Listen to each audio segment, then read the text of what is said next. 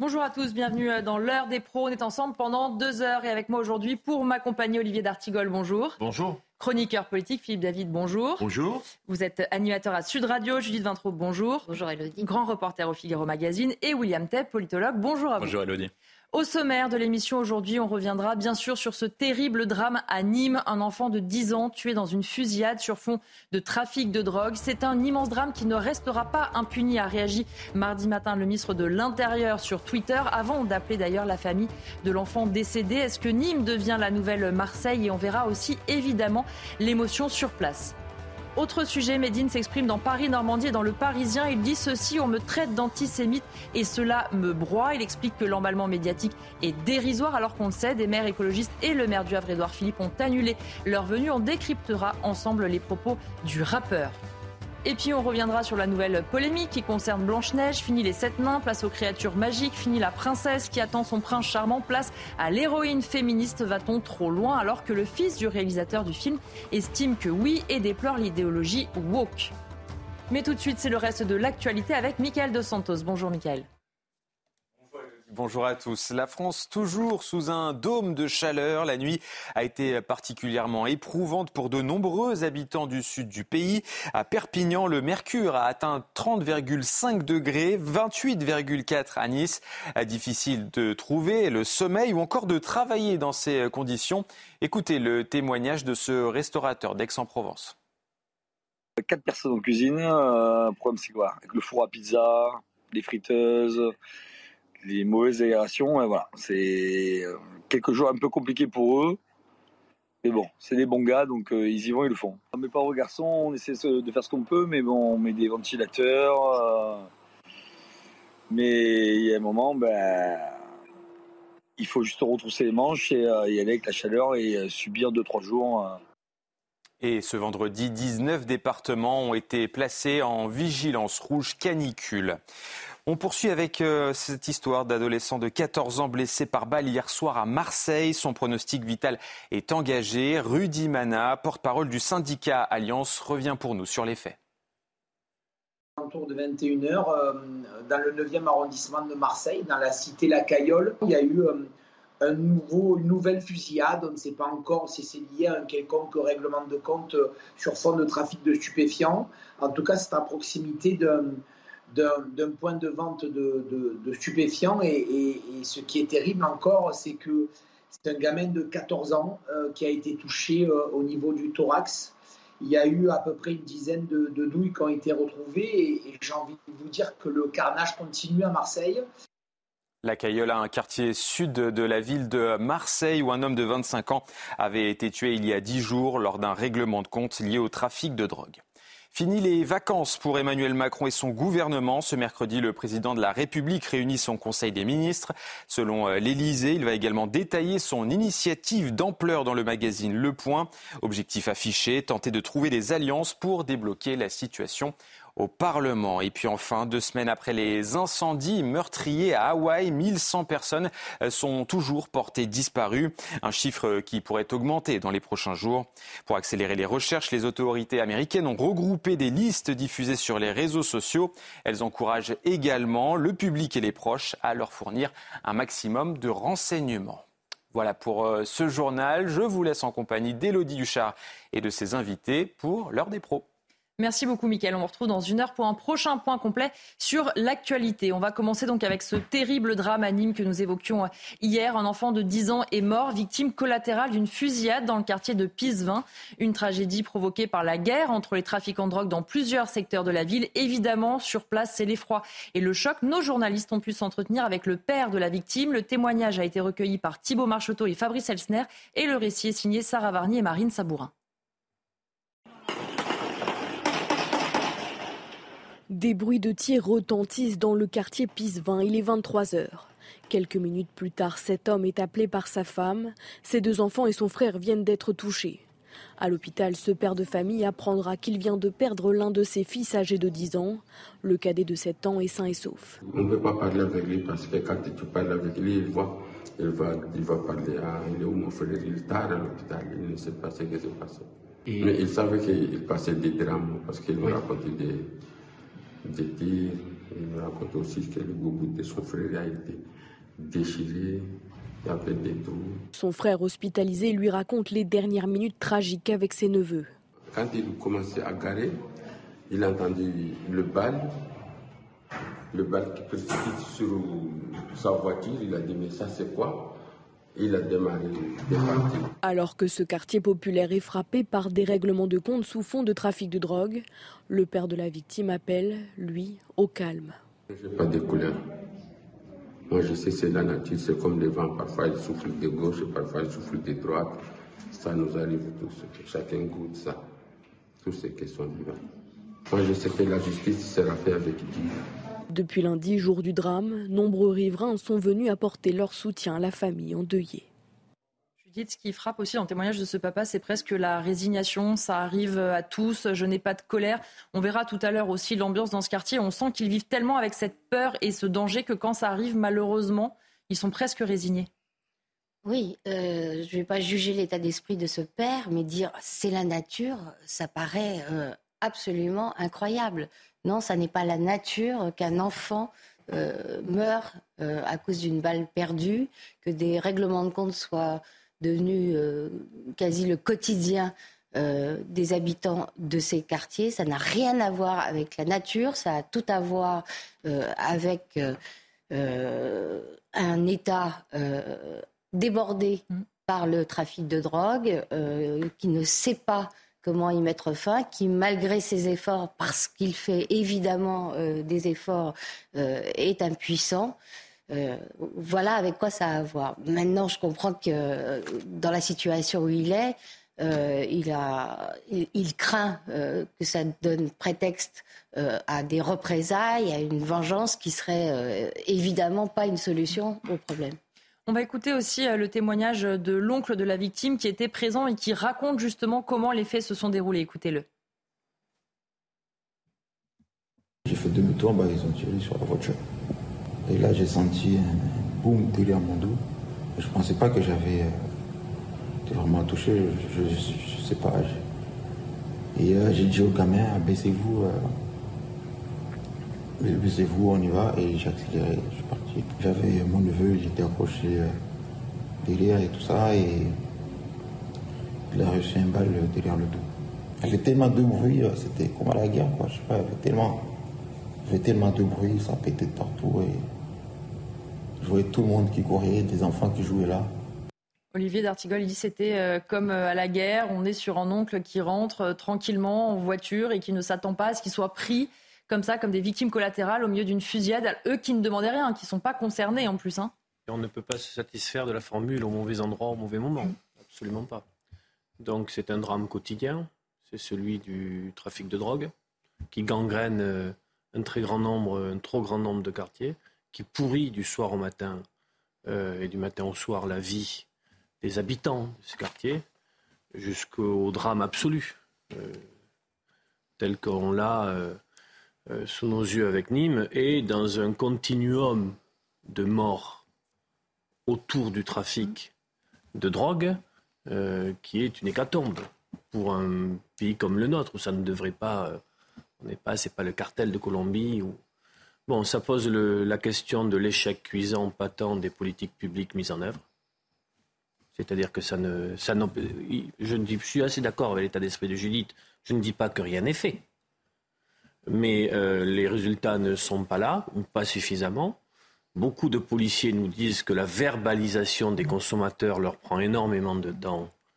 Euh, voilà, euh, là, je vais revenir, mais j'y tiens beaucoup sur le fait que la police de proximité n'a pas été simplement un match de foot à Toulouse, mais qu'au bout d'un an et demi, alors qu'on était à la troisième phase de cette expérimentation, il y avait des résultats avec une police territorialisée, présente euh, tous les jours et non pas la CRS 8 qui vient, qui débarque, puis qui partira. Qui a été d'ailleurs. Et avec, une, et avec une police, ils étaient à peu près 25 000 sur 75 000 en effectif, euh, qui connaissaient le quartier, qui connaissaient son écosystème, qui connaissaient les, acteurs du quartier, qui étaient là. Et ça commençait à obtenir des résultats sur le trafic, sur les bornes, etc. Donc il faut re-réfléchir de nouveau, puisque là, ça ne marche pas à des solutions qui passent par de la sécurité, qui passent par de la réponse judiciaire, bien évidemment, mais pas uniquement, tout un écosystème qui a besoin de reconstruire, parce que euh, les bandes occupent un terrain qui a souvent été délaissé par la puissance publique. Philippe David. On parle depuis plus de 20 ans des territoires perdus de la République. J'ai envie de poser une question. Ces territoires sont-ils récupérables? Et si oui, comment? Et si oui, à quel prix? On va faire un peu de voyage géographique dans le sud de la France. À Toulouse, quatre blessés par balle dans des fusillades depuis une semaine. On a vu à Nîmes ce pauvre gamin de 10 ans, comme on dit, dommage collatéral. Dans ce quartier, Pissevin, la mairie avait fermé la médiathèque. Pourquoi Parce que les trafiquants fouillaient, fouillaient les employés municipaux qui allaient y travailler. Est-ce que vous vous rendez compte que c'est le, les truands qui font une chose que seules les forces de police, de gendarmerie ou des douanes devraient théoriquement être en droit de faire.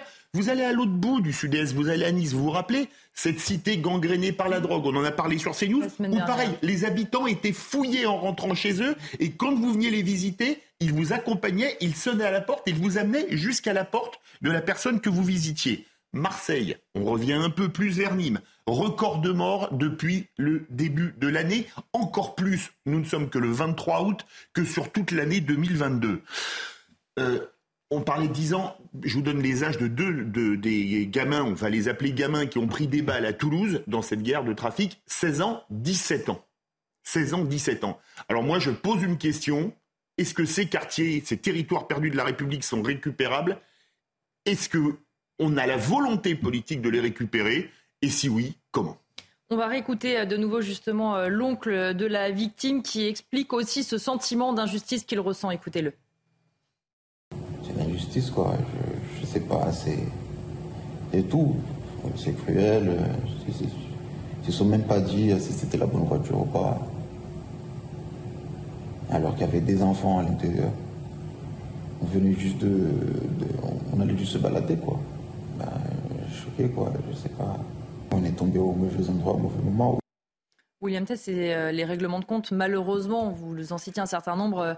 Euh, on, a, on commence à avoir l'habitude, même si c'est horrible de dire ça, mais là, ce qui change, c'est que ce sont des victimes qui n'ont rien à voir. On n'est pas dans le règlement de compte. Ces victimes-là n'ont rien à voir avec le trafic de drogue. Elles passent en voiture sur une route où visiblement elles ne sont pas les bienvenues et ils n'hésitent pas à tirer sur la voiture. Comme le dit l'oncle de la victime, ils ne vérifient pas que ce soit la bonne voiture. Il y a des enfants à l'intérieur, ils n'y font pas attention. C'est véritablement la guerre, comme le disait euh, justement le, père tout à l'heure. Oui, petit à petit, on, a l'impression de revoir des scènes qu'on a connues dans des films d'Amérique latine ou d'Amérique du Sud sur les contrôles de trafic de drogue ou dans les favelas. Et pour reprendre ce qu'a dit Philippe David, en fait, on n'est pas dans les territoires perdus de la République, mais il y a un ordre qui est assuré par la loi des gangs, la loi des caïds et la loi des grands frères. Seulement, quand les grands frères, les caïds et les gangs se battent entre eux, bah, plus personne n'est capable d'assurer l'ordre et capable de dire qui a le droit de vie ou de mort dans, ces quartiers-là. La question qui est posée, qui est posée par Philippe David, c'est est-ce qu'on est capable de reprendre ces territoires-là? La première chose qui a changé depuis 2005, c'est qu'à la différence de 2005, les habitants des quartiers ne voulaient pas véritablement de changement, c'est-à-dire qu'ils voulaient apaiser la situation. Maintenant, quand vous avez les émeutes dernièrement qu'on a connues entre juin et juillet dernier, les habitants des quartiers ne redoutent pas le changement, ils l'attendent avec impatience. Lorsque vous avez des plateaux, lorsque vous avez des micro-trottoirs, vous interrogez les gens sur place, les gens se demandaient pourquoi est-ce que le gouvernement n'était pas plus ferme avec les racailles, avec les trafiquants de drogue Pourquoi est-ce que l'armée n'était pas envoyée Pourquoi est-ce que l'ordre républicain n'était pas assuré dans ces territoires? Donc déjà, il y a un changement de mentalité, c'est-à-dire que les habitants sont prêts à soutenir une action de l'État qui est forte. Le deuxième point, c'est est-ce qu'on a un courage politique pour pouvoir reprendre le contrôle de ces territoires perdus? Si par cas vous y allez, vous risquez ce qu'on appelle des pertes collatérales au niveau des habitants, au niveau des policiers qu'on enverra et éventuellement des trafiquants de drogue.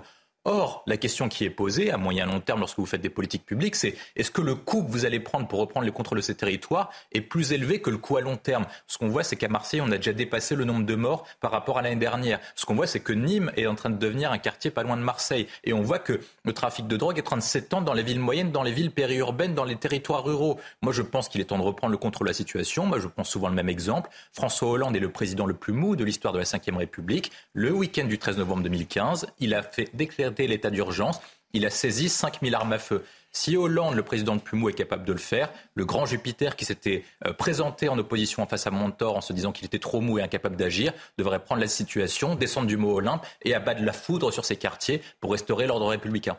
Judith Oui, William fait référence à, l'Amérique du Sud. en fait, ce que nous disent les policiers, c'est que avant, ils avaient grosso modo un fichier où ils pouvaient recenser 400, 500 tueurs euh, dont on connaissait les profils, qui étaient des gens euh, assez euh, expérimentés dans le banditisme et qui étaient assez, non pas faciles, mais en tout cas qui étaient repérés. Et alors là, il y a eu un changement complet de population. Ce sont des gens très très jeunes, c'est vraiment des sources policières qui le disent, autour de 18 ans.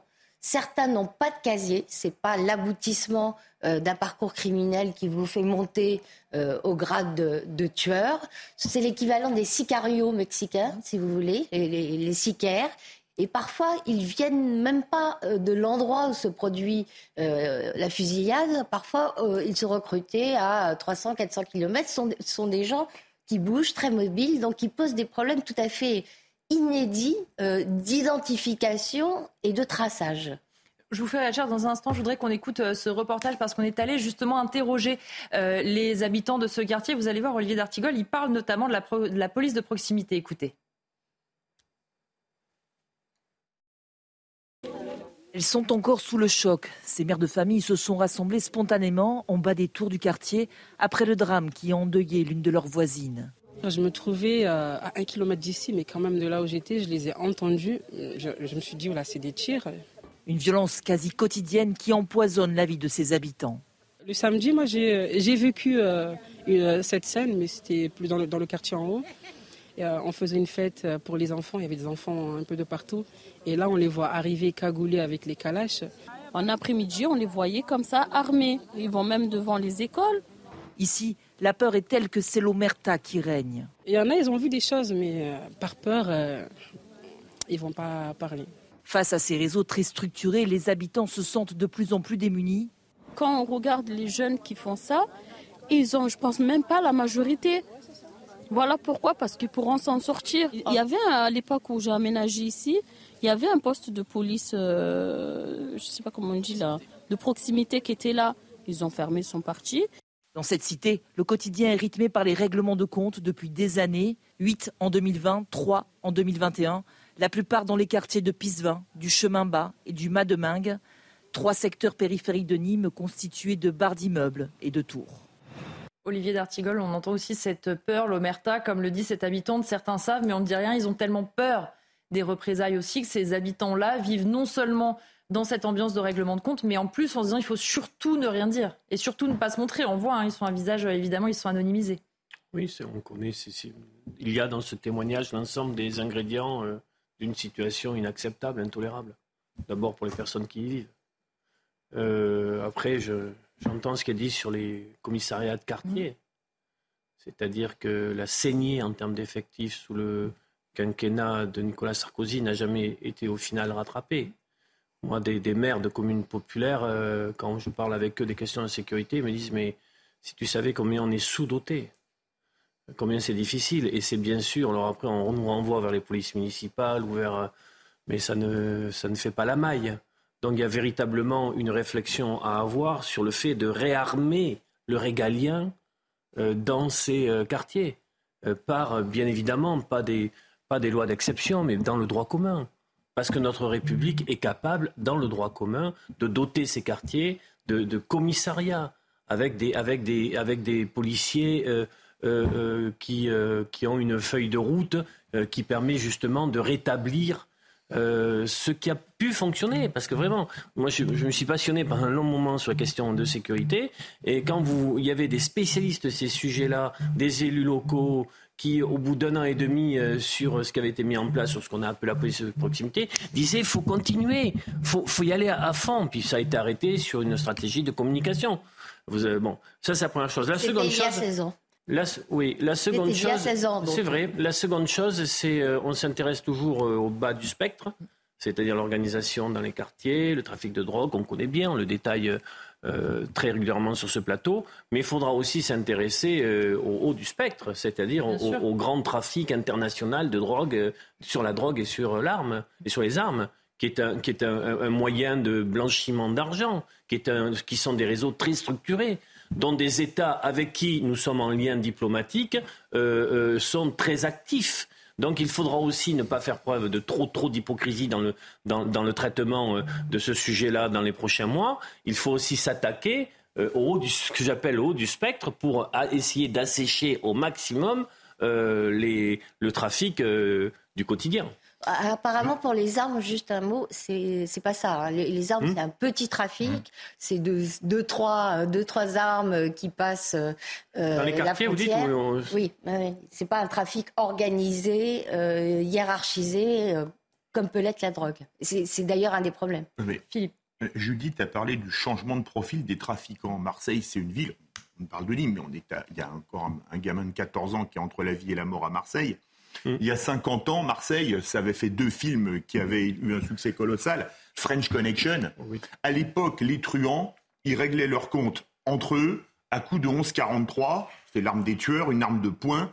Maintenant, on tire à la Kalachnikov sur une voiture parce qu'on pense que c'est quelqu'un euh, d'une bande rivale qui deal dans la même cité et on ne regarde même pas. Pour vous donner l'idée, parce que la Kalachnikov, c'est l'arme de guerre par excellence. Une Kalachnikov, ça tire 600 coups par minute. Vous vous rendez compte 600 cartouches qui partent par minute. Un chargeur, c'est 30 cartouches. Il part en quelques secondes. Hein. Euh, c'est très bien, euh, Olivier, de dire qu'il faut ouvrir des commissariats, soit. Mais aujourd'hui, les commissariats sont attaqués par les voyous. Mmh, mmh, mmh. Qu'est-ce qu'on fait? Inutile de vous dire que si les policiers ripostent, tout le monde va hurler aux violences policières, alors que le commissariat aura été attaqué. Euh, quand on est face à des gens qui utilisent des armes de guerre et qui n'utilisent, qui n'hésitent pas à tirer comme ça sur n'importe qui, à tel point qu'un gamin mmh. de 10 ans meurt d'une balle, d'une balle d'arme de guerre dans le dos, est-ce que l'état de droit, très bien, mais est-ce qu'il ne faut pas modifier l'état de droit? Est-ce qu'il ne faut pas avoir des lois plus répressives, donner plus de droits à la police? Je pense que tant qu'on n'aura pas le courage de se poser cette question, ces questions, on n'avancera pas. Olivier D'Artigol, vous mais c'est euh, ce que Philippe David euh, présente est, vrai, c'est-à-dire que euh, aujourd'hui la forme de, de c'est plus que de la délinquance, de, de crime organisé, ah de la violence fait qu'on ne peut pas être sur des réponses traditionnelles. Je ne dis pas ça, mais je dis qu'à long terme il faut bien sûr des, des, des actions très très fortes sur le plus dur de ce que tu traites. Ce, qui ce, que, nous disons est complémentaire, je crois tout en, tout en permettant par la suite de, de, réinstaller la présence euh, pour de la sécurité et de la tranquillité publique. Ce qui, je vous d'ailleurs, on a l'exemple sur Nîmes. Pourquoi, euh, euh, chaque fois, moi je vous le dis, le, côté la CRS 8 arrive, il va pas falloir nous jouer le refrain trop longtemps, hein, parce que la CRS 8 arrive. Même les populations disent mais oui très bien et après et après? Oui parce que même si reste une semaine, deux semaines, on sait que c'est une c'est un répit. C'est un répit, euh, un répit pour les forces de l'ordre. Euh, du terrain euh, qui, qui, enfin ont du, ont du renfort, hein. un répit pour les habitants, mais ce n'est que ça, ça ne règle aucun des problèmes de fond. Oui, et puis c'est devenu aussi, Judith, un instrument de communication. Chaque fois qu'il se passe quelque chose, on l'a vu à Marseille en début de semaine, là à Nîmes, et même quand on interrogeait les Marseillais, ils disaient oui, alors en fait on n'y croit plus trop parce que c'est bien beau, mais un, qu'est-ce qu'ils font vraiment et qu'est-ce que ça peut changer? Alors il y a peut-être un, un répit effectivement, mais une semaine, on communique, le ministre de l'Intérieur communique, mais sorti de ça, quel est le but de la CRS 8 Je ne crois pas qu'on puisse reprocher à Gérald Darmanin de présenter la CRS 8 comme la solution ultime qui va euh, résoudre le problème euh, de drogue en France. Il ne le fait pas. C'est une partie du. C'est une partie. Et par exemple, qui renonce à la réforme de la police judiciaire parce qu'on a besoin d'enquêtes au long cours avec beaucoup de moyens. C'est précisément ce que je voulais dire quand je parlais des sicaires, là, des, des, des, sicarios, des hein tueurs hein qui se déplacent assez loin de chez eux. Mais oui, parce que c'est pas la départementalisation qui va permettre de mener des, enquêtes au long cours. Hein. William Tay, pour terminer sur euh, la CRS 8, euh, effectivement, on en a déjà parlé avec euh, Marseille. Alors, on a vu parfois qu'il y avait des bons bilans sur des périodes plutôt d'émeutes, etc., qu'ils arrivaient mmh. à ramener l'ordre. Là, quand il faut, entre guillemets, s'attaquer au trafic de drogue, on se dit, même s'il reste une semaine, deux semaines, même s'il restait un mois, fondamentalement, qu'est-ce que cette action va changer? Mais en fait, la CRS 8 sert à soulager les forces de l'ordre locales pour qu'elles n'aient pas à affronter, parce que lorsque vous envoyez la CRS 8, les trafiquants de drogue s'arrêtent par magie. Donc ça veut dire que lorsque vous envoyez la puissance publique, la puissance publique est supérieure aux trafiquants de drogue. En tout cas, ils ne veulent pas affronter la CRS 8. Moi, le bilan que j'en tire, c'est une question de volonté politique. Gérald Darmanin ne décidera pas lui-même si c'est lui qui doit mener la guerre contre les trafiquants de drogue et si c'est lui qui doit reprendre le contrôle des territoires perdus de la République. Ça dépend d'une décision au plus haut sommet de l'État, donc Emmanuel Macron. Ce que nous, on voit en rapport, c'est que si vous disiez la CRS 8, la CRS 8 est capable de reprendre le contrôle d'un quartier. Bah, pourquoi est-ce qu'on ne donne pas l'ordre à la CRS 8 de nettoyer le quartier, d'arrêter les gens, de saisir toutes les armes à feu et de saisir toute la drogue? On pourrait en faire une semaine ou deux semaines? Non, mais en un mois s'il le faut, ou en, six mois s'il le faut. Vous envoyez plusieurs quartiers. Ensuite, après, il y a la question. Mais moi, c'est pour ça que je pense qu'il faut passer à l'état d'urgence pour que ce soit des perquisitions administratives et pas, et pas judiciaires. L'autre point, ensuite, après, que je vois, c'est qu'on a un effondrement de notre logique politique qui s'est effondrée pendant 30 ans. On a dit pendant 30 ans que ce qui comptait, c'est que ces quartiers-là allaient dans les trafics de drogue des questions sociales. C'est parce qu'ils étaient pauvres, ils se tournaient vers le trafic de drogue. Or, ce qu'on voit, c'est que c'est pas ça, en fait. C'est-à-dire que l'État nounou s'est augmenté, donc les dépenses sociales ont augmenté, l'argent que vous déversez dans ces quartiers a augmenté avec la politique de la ville, les aides sociales, etc. Et pourtant, l'État régalien s'est affaibli.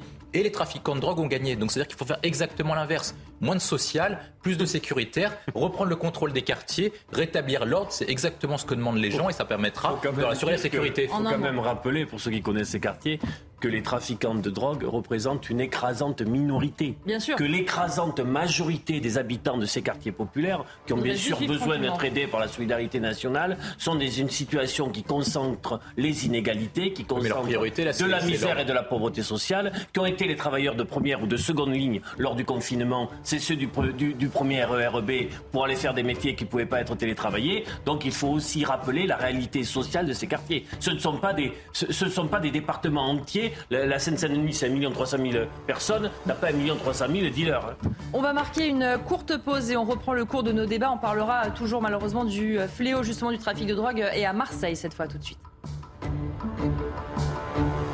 On reprend nos débats dans l'heure des pros. Je vous donne la parole, Judith Vintro, parce que vous vouliez répondre justement juste avant la pause. Euh, Olivier D'Artigol euh, disait que dans les quartiers, il ne fallait pas globaliser. Et voilà, je vous rappelle ce que vous avez dit, c'est ça? Vous avez oublié? Non, Olivier, Olivier disait euh, il, faut, il y a beaucoup de misère dans les quartiers. il y a une écrasante minorité, disiez-vous, de dealers, et tout le reste vit dans la pauvreté. Non, je parlais des travailleurs. Aussi. Oui, c'est ça. Pardon, oui il y, a, une écrasante minorité de dealers et tous les autres vivent dans la pauvreté, le dénuement euh, et le chômage. Alors, quand, on, quand on, parle d'économie souterraine, euh, ça a un sens euh, bien précis. Ça veut dire que certes, il y a quelques individus minoritaires qui s'enrichissent énormément, mais aussi ça veut dire qu'ils font vivre tout un écosystème autour d'eux et y compris dans ces quartiers où il y a beau euh, avoir des gens euh, au chômage, euh, des gens qui vivent avec les, aides sociales, des pauvres aussi, l'apport et des, et des travailleurs pauvres, l'apport de la drogue, il y a il y a un ruissellement que vous le vouliez ou non, qui fait que non, mais la personne qui, qui travaille dans un EHPAD, la, période, non, non, la, personne qui travaille dans un EHPAD, qui est mère euh, mono, euh, comme on dit, monoparentale, qui, est, qui élève seule, qui part euh, en RER, va faire son, son temps plein ou mi-temps imposé, qui revient elle, elle bénéficie un tant soit peu du ruissellement. Non mais les enfants. mais les enfants. ces enfants, oui. comment vous le savez Les enfants mais parce que, bénéficient du ruissellement. Mais qu'est-ce que vous me racontez parce que des enquêtes ont été... Je vous le dis, vous êtes totalement à côté de la plaque. Bah que le ruissellement profite à quelques-uns, d'accord Parce que des enquêtes ont été menées dans on laisse, on laisse finir Judith. C'est ce que veut, c'est ce que veut dire le mot écosystème. Ça veut dire que euh, d'autres en profitent qui ne font pas du trafic, qui ne participent pas au trafic, mais qu'il y ait un, halo autour du trafic bénéficiant à des personnes, je ne le conteste pas. Mais, je reprends mon terme, l'écrasante majorité de cette population-là n'en profite pas. Oui. William. L'écrasante majorité en est victime, ne serait-ce que par les règlements de compte, mais il y a une espèce de substitution de cette euh, activité euh, illicite euh, substitution euh, qui remplace le manque d'emploi, le manque euh, d'activité légale. Un mot, William Tay, et après on va regarder un autre sujet. le point que souligne Olivier d'Artigol, c'est quelle est la question suivante? C'est que vous avez une minorité dite active qui contrôle le quartier. Or, la question, c'est pas de savoir si tout le quartier est complaisant ou pas, c'est que de fait, c'est les trafiquants de drogue les caïds, etc., et les criminels qui contrôlent le quartier. La question qui est posée, c'est est-ce qu'on doit intervenir ou pas Et pourquoi est-ce que les habitants ne se rebellent pas Déjà, ils n'arrivent pas à fuir parce qu'ils n'ont pas les moyens de fuir. Ça, c'est le premier point. Ils n'ont pas les moyens de trouver un autre logement, soit signer à résidence, etc. Moi, je pense qu'à la différence de 2005, ils veulent un changement, sauf qu'ils ne sont pas capables de l'avoir eux-mêmes. Ils attendent une réponse de la puissance publique. Et contrairement, contrairement, oui, contrairement à ce que, est-ce que moi c'est pour je poursuis le raisonnement, contrairement à ce qu'on pensait depuis 20-30 ans, ils demandent non pas des aides sociales, ils demandent le soutien de la puissance régalienne. Or, vous fonctionnez, vous fonctionnez à budget constant, vous n'avez pas budget illimité, on ne va pas imprimer des billets, c'est pas, ça marche pas comme ça en économie. Donc du coup, vous devez faire des choix, des choix, des choix. Et moi, je pense que les habitants eux-mêmes, ils préféraient que l'État reprenne le contrôle du territoire plutôt que d'avoir des aides sociales. Ils préféreraient avoir la présence de la puissance policière. entre l'allocation de rentrée scolaire et le préférerait, ils préféraient, ils préféraient avoir des moyens supplémentaires de la police, de la justice pour reprendre le contrôle des territoires. Et ensuite, après, ils poseront d'autres questions en termes d'éducation, de services publics et de réaménagement du territoire. Mais le sujet essentiel numéro un dans tous ces quartiers, c'est rétablir l'ordre républicain, faire respecter les lois de la République française. Les gens préfèrent vivre sous la loi de la République parce qu'il y a quand même un minimum de justice, comme le rappelait l'oncle de l'enfant de tué de 10 ans ils se disent pourquoi on est tué nous? Au moins avec la justice de la République française, vous avez un principe d'égalité. Avec la loi des caïds, ils savent pas qu'ils vont être tués. Ils savent pas quel enfant va être détourné. Ils savent pas quel enfant va, va, va mourir le, lendemain. Alors vous que avez nous, raison. on doit assurer le contrôle du territoire. La dignité ça, des vies les habitants, aussi. vous nous aider. Il y a le sujet de la sécurité. Vous avez ô combien raison. Ça fait partie des, des, attentes prioritaires des personnes qui vivent dans ces quartiers. Il y a aussi le sujet de la dignité des vies, le droit de partir en vacances, priorité numéro un, le fait de sécurité. pouvoir remplir son frigo, le fait de pouvoir euh, euh, payer la fa- fa- prochaine facture d'électricité qui atteint des sommets, le fait de, de supporter la hausse des fournitures scolaires. Donc pourquoi on- vous opposez le, le- le- ces questions-là, le social, pas- je leur au dis- sécuri- je à la dis, sécurité À la différence Ce d'avant, des droits, des dis, la, à la différence d'avant, la priorité numéro un, c'est l'ordre. C'est normal. Non, c'est pouvez la- la haine, c'est le pouvoir c'est d'achat. normal, ça- c'est. Attends, normal. attends. Lorsque vous La haine, c'est- Chacun son- chacun on la haine, c'est pouvoir d'achat. William. Tête terminé et Philippe David. Toutes les enquêtes. Leur priorité numéro une, c'est l'ordre, c'est normal. Ils vivent sous les émeutes. Il y a les enfants qui sont détournés pour aller faire des émeutes. Vous- quand vous avez leurs- vos enfants de 10 à 17 ans qui sont embrigadés par des caïds, par des gangs pour être embrigadés à la criminalité et à la délinquance. Quand vous avez des jeunes qui sont détournés de la voie républicaine pour aller vers le trafic de drogue. Parfois, éventuellement, en plus, vous avez une emprise religieuse dans ces quartiers-là. Et ben, vous voulez que ce soit l'État qui assure l'ordre. Et ensuite, après, vous voyez.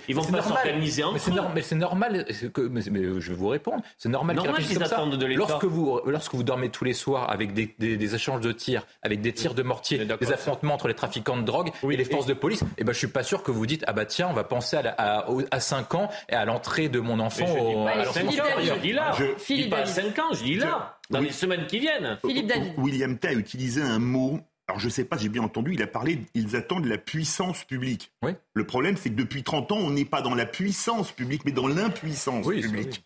Donc, tant qu'on n'aura pas le courage politique d'avoir, de, de taper très fort, on sera encore et toujours et éternellement dans l'impuissance publique. C'est un problème global. On parlait du régalien. On manque de profs. Vous savez, on manque d'enseignants. Maintenant, on fait des réunions quasi Tinder. Vous venez en une demi-heure. euh, speed dating. job Je- dating. je- je- job dating. J'ai oublié le nom. Excusez-moi. Oh bah écoutez, vous avez un bac plus 3. Tiens, vous allez être instituteur ou institutrice, enfin professeur des écoles, pardon, ça a changé de nom, dans telle école. Est-ce que vous croyez que, parce que est-ce que vous croyez qu'un jeune diplômé ou une jeune diplômée qui devient euh, professeur des écoles, il a envie d'aller dans une école de ce quartier où il va peut-être être fouillé par les dealers pour pouvoir aller travailler? Vous auriez envie, vous, d'aller faire, euh, d'aller bosser là-bas? Est-ce que quelqu'un ici aurait envie d'aller travailler là-bas? Je pense que personne n'aurait envie d'y aller. Donc le, le problème est Y, global. y compris un vieux prof d'ailleurs. Y Oui. compris un vieux prof d'ailleurs. euh, c'est juste, y compris un vieux prof. Donc tant qu'on n'aura pas repris le problème du régalien de A à Z, c'est-à-dire un horrible mot, l'autorité de l'État, Mmh. puisqu'aujourd'hui le mot autorité est devenu pratiquement une grossièreté, vous- ces quartiers seront perdus parce que ces enfants, ben écoutez, à l'école, vous avez pas de profs ou vous avez des profs qui ont été recrutés euh, à, à- à- à la pousse toilette que je m'y mette. Pas tous, Vous me passerez pas l'expression. Non mais tous, pas tous, évidemment. Il faut qu'on avance. Qui, qui veut y aller aujourd'hui? Donc on envoie les moins qualifiés dans les endroits les plus difficiles parce que c'est les jeunes profs qui n'ont pas les points, qui ont eu le concours et qui se retrouvent là. Donc le problème est global, il faut le revoir de A à Z. On va regarder euh, justement un sujet de Célia Judas, parce qu'avec l'actualité à Nîmes, dont on a parlé un certain nombre de règlements de compte, est-ce que Nîmes est en train de devenir la nouvelle Marseille? Eh bien, élément de réponse, regardez. Voilà plusieurs années déjà que le quartier de Pisevin à Nîmes est le théâtre d'affrontements sur fond de trafic de drogue. En janvier dernier, un homme de 39 ans a été abattu lors d'une fusillade dans le quartier. Quelques mois plus tard, face à l'aggravation des affrontements entre gangs, la mairie avait dû faire le choix de fermer la médiathèque par souci de sécurité. Une situation qui, malgré les moyens déployés sur place, s'envenime chaque jour davantage. Le phénomène existe depuis quelques années, bon un peu plus récent que Marseille. Mais oui, ça prend une tournure, euh, une tournure gravissime. D'ailleurs, euh, pour preuve, bah, la médiathèque a été fermée, le CRS 8 avait été déployé à ce moment-là. Euh, la situation s'était calmée durant leur, séjour sur Nîmes, mais après tout avait recommencé. Depuis des années, les habitants du quartier craignent pour leur vie. Pas peur de te prendre une balle, c'est pas possible d'avoir des palpitations, même en entendant un bruit maintenant. Où j'ai mon fils qui me dit maman, maman, il y a les voyous, il y a les voyous, vite, on ferme la fenêtre. Non, c'est pas une vie. Malgré une centaine d'interventions menées dans le Gard depuis le début de l'année, les points de deal à peine démantelés sont aussitôt réappropriés par de nouveaux dealers. D'après la préfecture, à Nîmes, les règlements de compte liés au trafic de drogue auraient fait huit morts entre 2020 et 2021. Effectivement, William Tay, il y a eu beaucoup euh, de moyens qui ont été mis sur Marseille, une focale qui a été mise sur Marseille, oubliant aussi que d'autres quartiers partout en France étaient euh, de la même manière gangrénés par le trafic de drogue et avec des habitants aussi qui parfois disent on aimerait bien avoir autant de moyens. Faire de Marseille un laboratoire, c'est sans doute une chose euh, positive, mais il ne faut pas oublier les moyens mis sur les autres quartiers des autres villes. Il y a, il y a deux questions que vous posez. C'est l'allocation des moyens en général pour la reprise de ces quartiers, pour pouvoir les reconstruire et les rendre habitables pour ses habitants. Ensuite, après la répartition des moyens au sein des différents espaces. Il y a deux mouvements. Euh, ça veut dire que depuis 30 ans, euh, l'État nounou social a explosé, s'est engraissé, et l'État régalien s'est amaigri considérablement. C'est-à-dire que lorsque vous prenez les chiffres qui sont donnés, depuis à peu près 30-40 ans, le nombre de fonctionnaires a augmenté de 50%, alors que la population globale a augmenté de 10%. Où sont partis tous ces fonctionnaires alors qu'on vous dit qu'il n'y a pas assez de médecins, il n'y a pas assez de profs, il n'y a pas assez de policiers, il n'y a pas assez de juges? Donc où sont-ils partis? Ils sont partis dans des fonctions d'administrateurs territoriaux et dans collectivités locales, donc euh, pour euh, les services de la mairie. Mais ce n'est pas un service public auprès de la personne pour améliorer la vie des citoyens et des concitoyens. Le deuxième point, c'est la répartition des moyens ce qu'on voit globalement depuis le phénomène de métropolisation, je dirais depuis 30 ans, c'est qu'en fait les moyens se concentrent, lorsque vous parlez de l'État, dans les grandes métropoles. Ça veut dire que lorsque vous êtes un grand maire à Nice, vous êtes un grand maire à Marseille, euh, ou à Lyon, par exemple, qui est l'exemple le plus récent, enfin le plus courant, c'est qu'à chaque fois qu'ils ont un problème, ils ont assez de pouvoir parce que ce sont des grands barons, pour interpeller Gérald Darmanin pour dire moi je veux des moyens et Gérald Darmanin est obligé de leur envoyer la police. Si vous êtes un petit maire d'une petite ville, si vous n'avez pas l'appui des médias comme le vôtre qui fait des reportages, il n'y a aucune chance pour que Gérald Darmanin envoie le soutien de la police nationale. Et c'est pour ça qu'on vit dans une véritable injustice. C'est-à-dire que lorsque vous êtes dans une petite ville, dans un petit territoire rural, un territoire de, territoire périphérique, vous pouvez être frappé par la hausse de la délinquance et de la criminalité, mais vous n'aurez pas le même traitement que si par cas vous bénéficiez d'une grande ville. Vous appelez Christian Estrosi, vous appelez euh, Benoît Payan ou Grégory Doucet, qui eux, en moins d'un jour, obtiendront les services de la police nationale. Et justement, on parle de Marseille parce qu'un adolescent de 14 ans dont le pronostic vital est engagé a été blessé par balle mardi soir dans un quartier du sud de la ville. Les faits se sont produits aux alentours de 21h dans la cité de la Cailleule. La police judiciaire a été saisie de l'enquête. On rappelle que le 13 août, un homme de 25 ans connu de la police et de la justice pour des faits liés au trafic de stupéfiants avait été tué par balle dans la même cité. On écoute Rudy Manal, le porte-parole du syndicat Alliance Police Nationale, qui nous raconte ce qui s'est passé autour de 21h euh, dans le 9e arrondissement de Marseille, dans la cité La Caillole. Il y a eu euh, un nouveau, une nouvelle fusillade. On ne sait pas encore si c'est lié à un quelconque règlement de compte euh, sur fond de trafic de stupéfiants. En tout cas, c'est à proximité d'un point de vente de, stupéfiants. Et, ce qui est terrible encore, c'est que c'est un gamin de 14 ans qui a été touché au niveau du thorax il y a eu à peu près une dizaine de, douilles qui ont été retrouvées et, j'ai envie de vous dire que le carnage continue à Marseille. Philippe David, c'est euh, une fois de plus, là c'est euh, un adolescent de 14 ans, on parlait d'un enfant de 10 ans euh, tout à l'heure, c'est ça aussi la nouvelle violence, c'est que les mineurs, les jeunes enfants, les jeunes adolescents ne sont plus épargnés. Mais 10 douilles. Là, c'est vraiment une intention délibérée de tuer. C'est pas une balle perdue. Là, c'est 10 douilles, c'est un règlement de compte entre truands, comme on disait à l'époque. Mais comme je disais à l'époque, ils le faisaient à l'arme de poing, maintenant ils le font à la Kalachnikov. Marseille, c'est la ville où Emmanuel Macron s'est rendu pour la énième fois il y a euh, bientôt un an, en disant qu'on allait faire un grand plan pour la ville, mettre de l'argent. Je pense 5 milliards, hein, quand même. C'est ça. Il n'y a pas une ville en France qui ait été autant aidée que Marseille. Mais ni Lyon, ni Toulouse, ni Paris, ni Bordeaux. alors peut-être que les problèmes sont moins importants, mais il n'y a pas une ville qui a été autant aidée que Marseille. Pour quel résultat On a plus de morts à la début août, on avait plus de morts début août que sur toute l'année 2022. Donc ça, ça incite à se poser la question, l'argent mis dans la politique de la ville est-il bien utilisé? Écoutez, quand on voit ce qui se passe à Marseille, la réponse s'impose, c'est évidemment non. Louis D'Artigol, c'est vrai que pour Marseille, quand on veut en faire un laboratoire, qu'on met 5 milliards 15 au total avec toutes les collectivités, personne n'a promis que ça allait tout résoudre. Mais on se dit c'est beaucoup de moyens mis en place. Vous le rappeliez, des visites d'Emmanuel Macron qui ressemblent à des visites d'État sur trois jours. Tous les thèmes sont abordés. Et pourtant, on n'a pas l'impression que ça change grand-chose. Dès le début, moi, je n'ai pas, pas aimé le terme de laboratoire euh, parce que j'ai trouvé que euh, les enjeux de communication l'emportaient sur euh, l'efficacité et l'efficience des politiques publiques qui allaient être proposées. Bon, c'est sûr, on fait un zoom marseillais pendant deux, trois jours, on suit le président.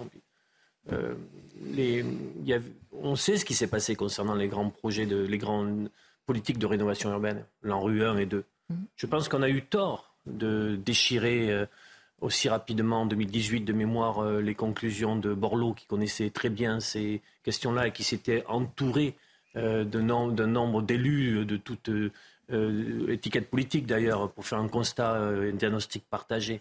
C'est-à-dire que oui, il y a eu des milliards d'euros d'investis, mais on partait sur, ça concernait des territoires sous-dotés en termes d'équipement avec de, l'insalubrité insupportable en termes de, logement. Donc il y avait un, retard à rattraper.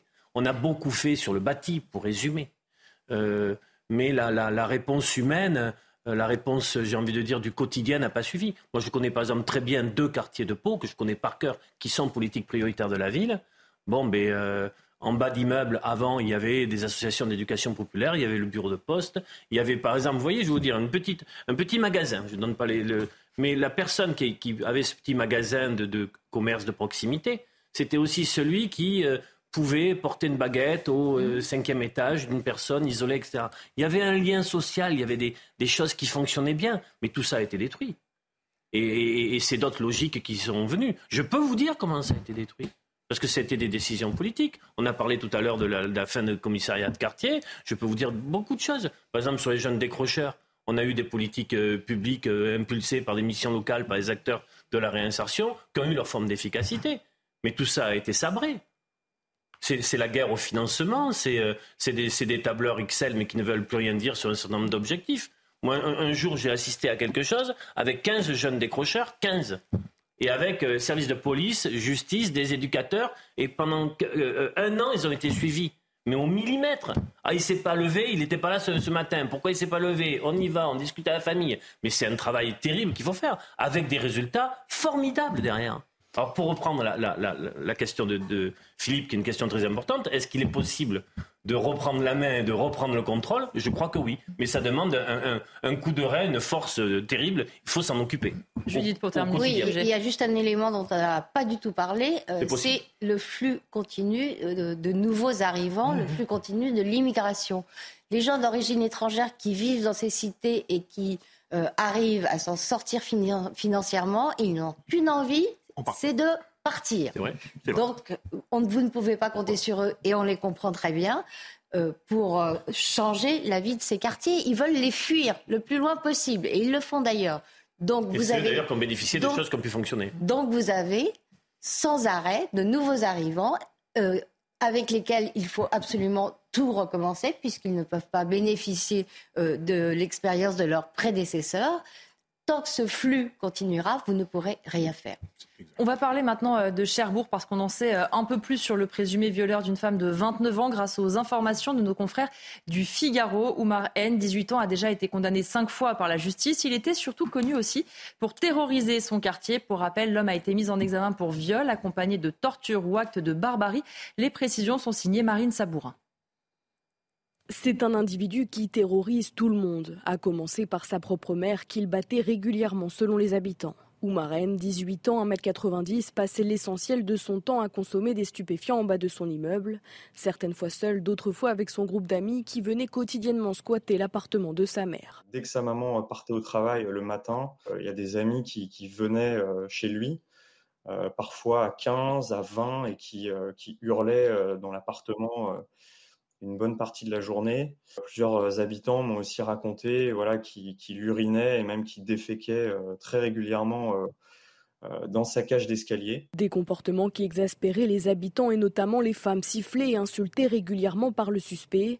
Il y a quelques années, l'une d'entre elles, septuagénaire, avait reçu des glaçons lancés depuis le balcon d'Oumarène, un geste qui aurait pu la tuer. Dernier événement en date cité par ses voisins, une poubelle incendiée par l'individu et ses amis remplie de feux d'artifice au pied d'un arbre. Depuis le placement en détention provisoire d'Oumarène, les langues se délient. Beaucoup de voisins euh, avaient peur de lui euh, et baisser les yeux euh, quand il le croisait.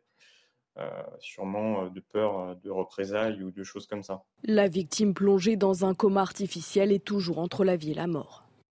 On rappelle donc qu'il avait une procédure pour agression sexuelle en compte de sa sœur qui est en cours, qu'il a été condamné à cinq reprises pour des faits d'atteinte aux biens et de violence. On voit aussi qu'il terrorisait son quartier, William Tay, mais une fois de plus, qui étonne dans cette affaire, pas de suivi, tout va bien. Il a pu euh, de nouveau violer une victime avec des actes totalement euh, barbares.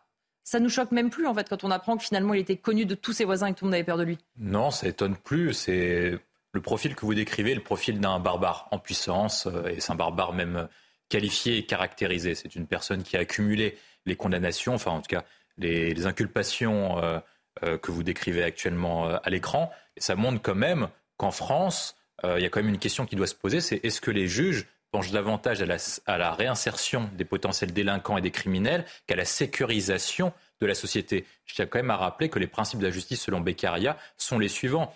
On, enferme des gens en prison pour préserver la société. Donc les juges doivent davantage penser à rendre la justice au nom du peuple français pour sécuriser la société et pour prévenir des délits et des crimes. Et en l'occurrence, ça n'a pas été fait. Parce que vous avez une personne qui, à nombreuses reprises, a montré des signes de dangerosité. Donc se pose la question, est-ce qu'on va pouvoir enfin responsabiliser les juges et les contrôler parce que c'est le seul corps qui n'est pas contrôlé Le deuxième point que moi je vois pour les personnes comme ça, euh, je pose quand même une réflexion. En France, on a une tradition catholique et on pense que tout le monde a le droit à une deuxième chance.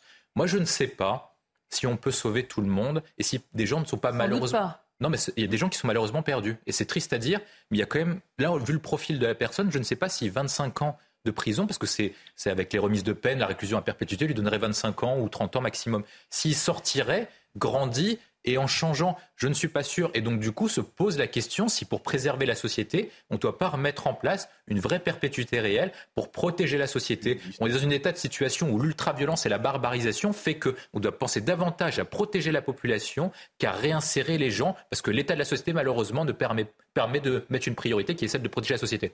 Je voudrais qu'on écoute euh, aussi à notre confrère du Figaro, Guillaume Point, qui euh, expliquait un petit peu l'ambiance qui règne maintenant dans le quartier. Écoutez-le. Tout le monde est très très choqué euh, par ce qui s'est passé, euh, y compris euh, visiblement ses propres amis. Il y a quelques jours, il y a un tag qui a été inscrit sur l'immeuble où vivait Oumar avec sa mère. il était inscrit sur ce tag Oumar, sale violeur, t'es mort ça symbolise quand même un peu le, climat qu'il y a dans le quartier. Voilà, des gens qui sont vraiment choqués, qui sont très remontés. il y a même une habitante qui me disait euh, faut pas qu'il revienne un jour dans le quartier, sinon, euh, sinon il est mort. Je voyais aussi euh, réagir, Judith, quand William parlait des juges et du contrôle des juges. Bah, là, quand même, le cursus euh, de ce violeur euh, est vraiment une illustration euh, du, thème du laxisme de certains juges, pas tous les juges. Les juges.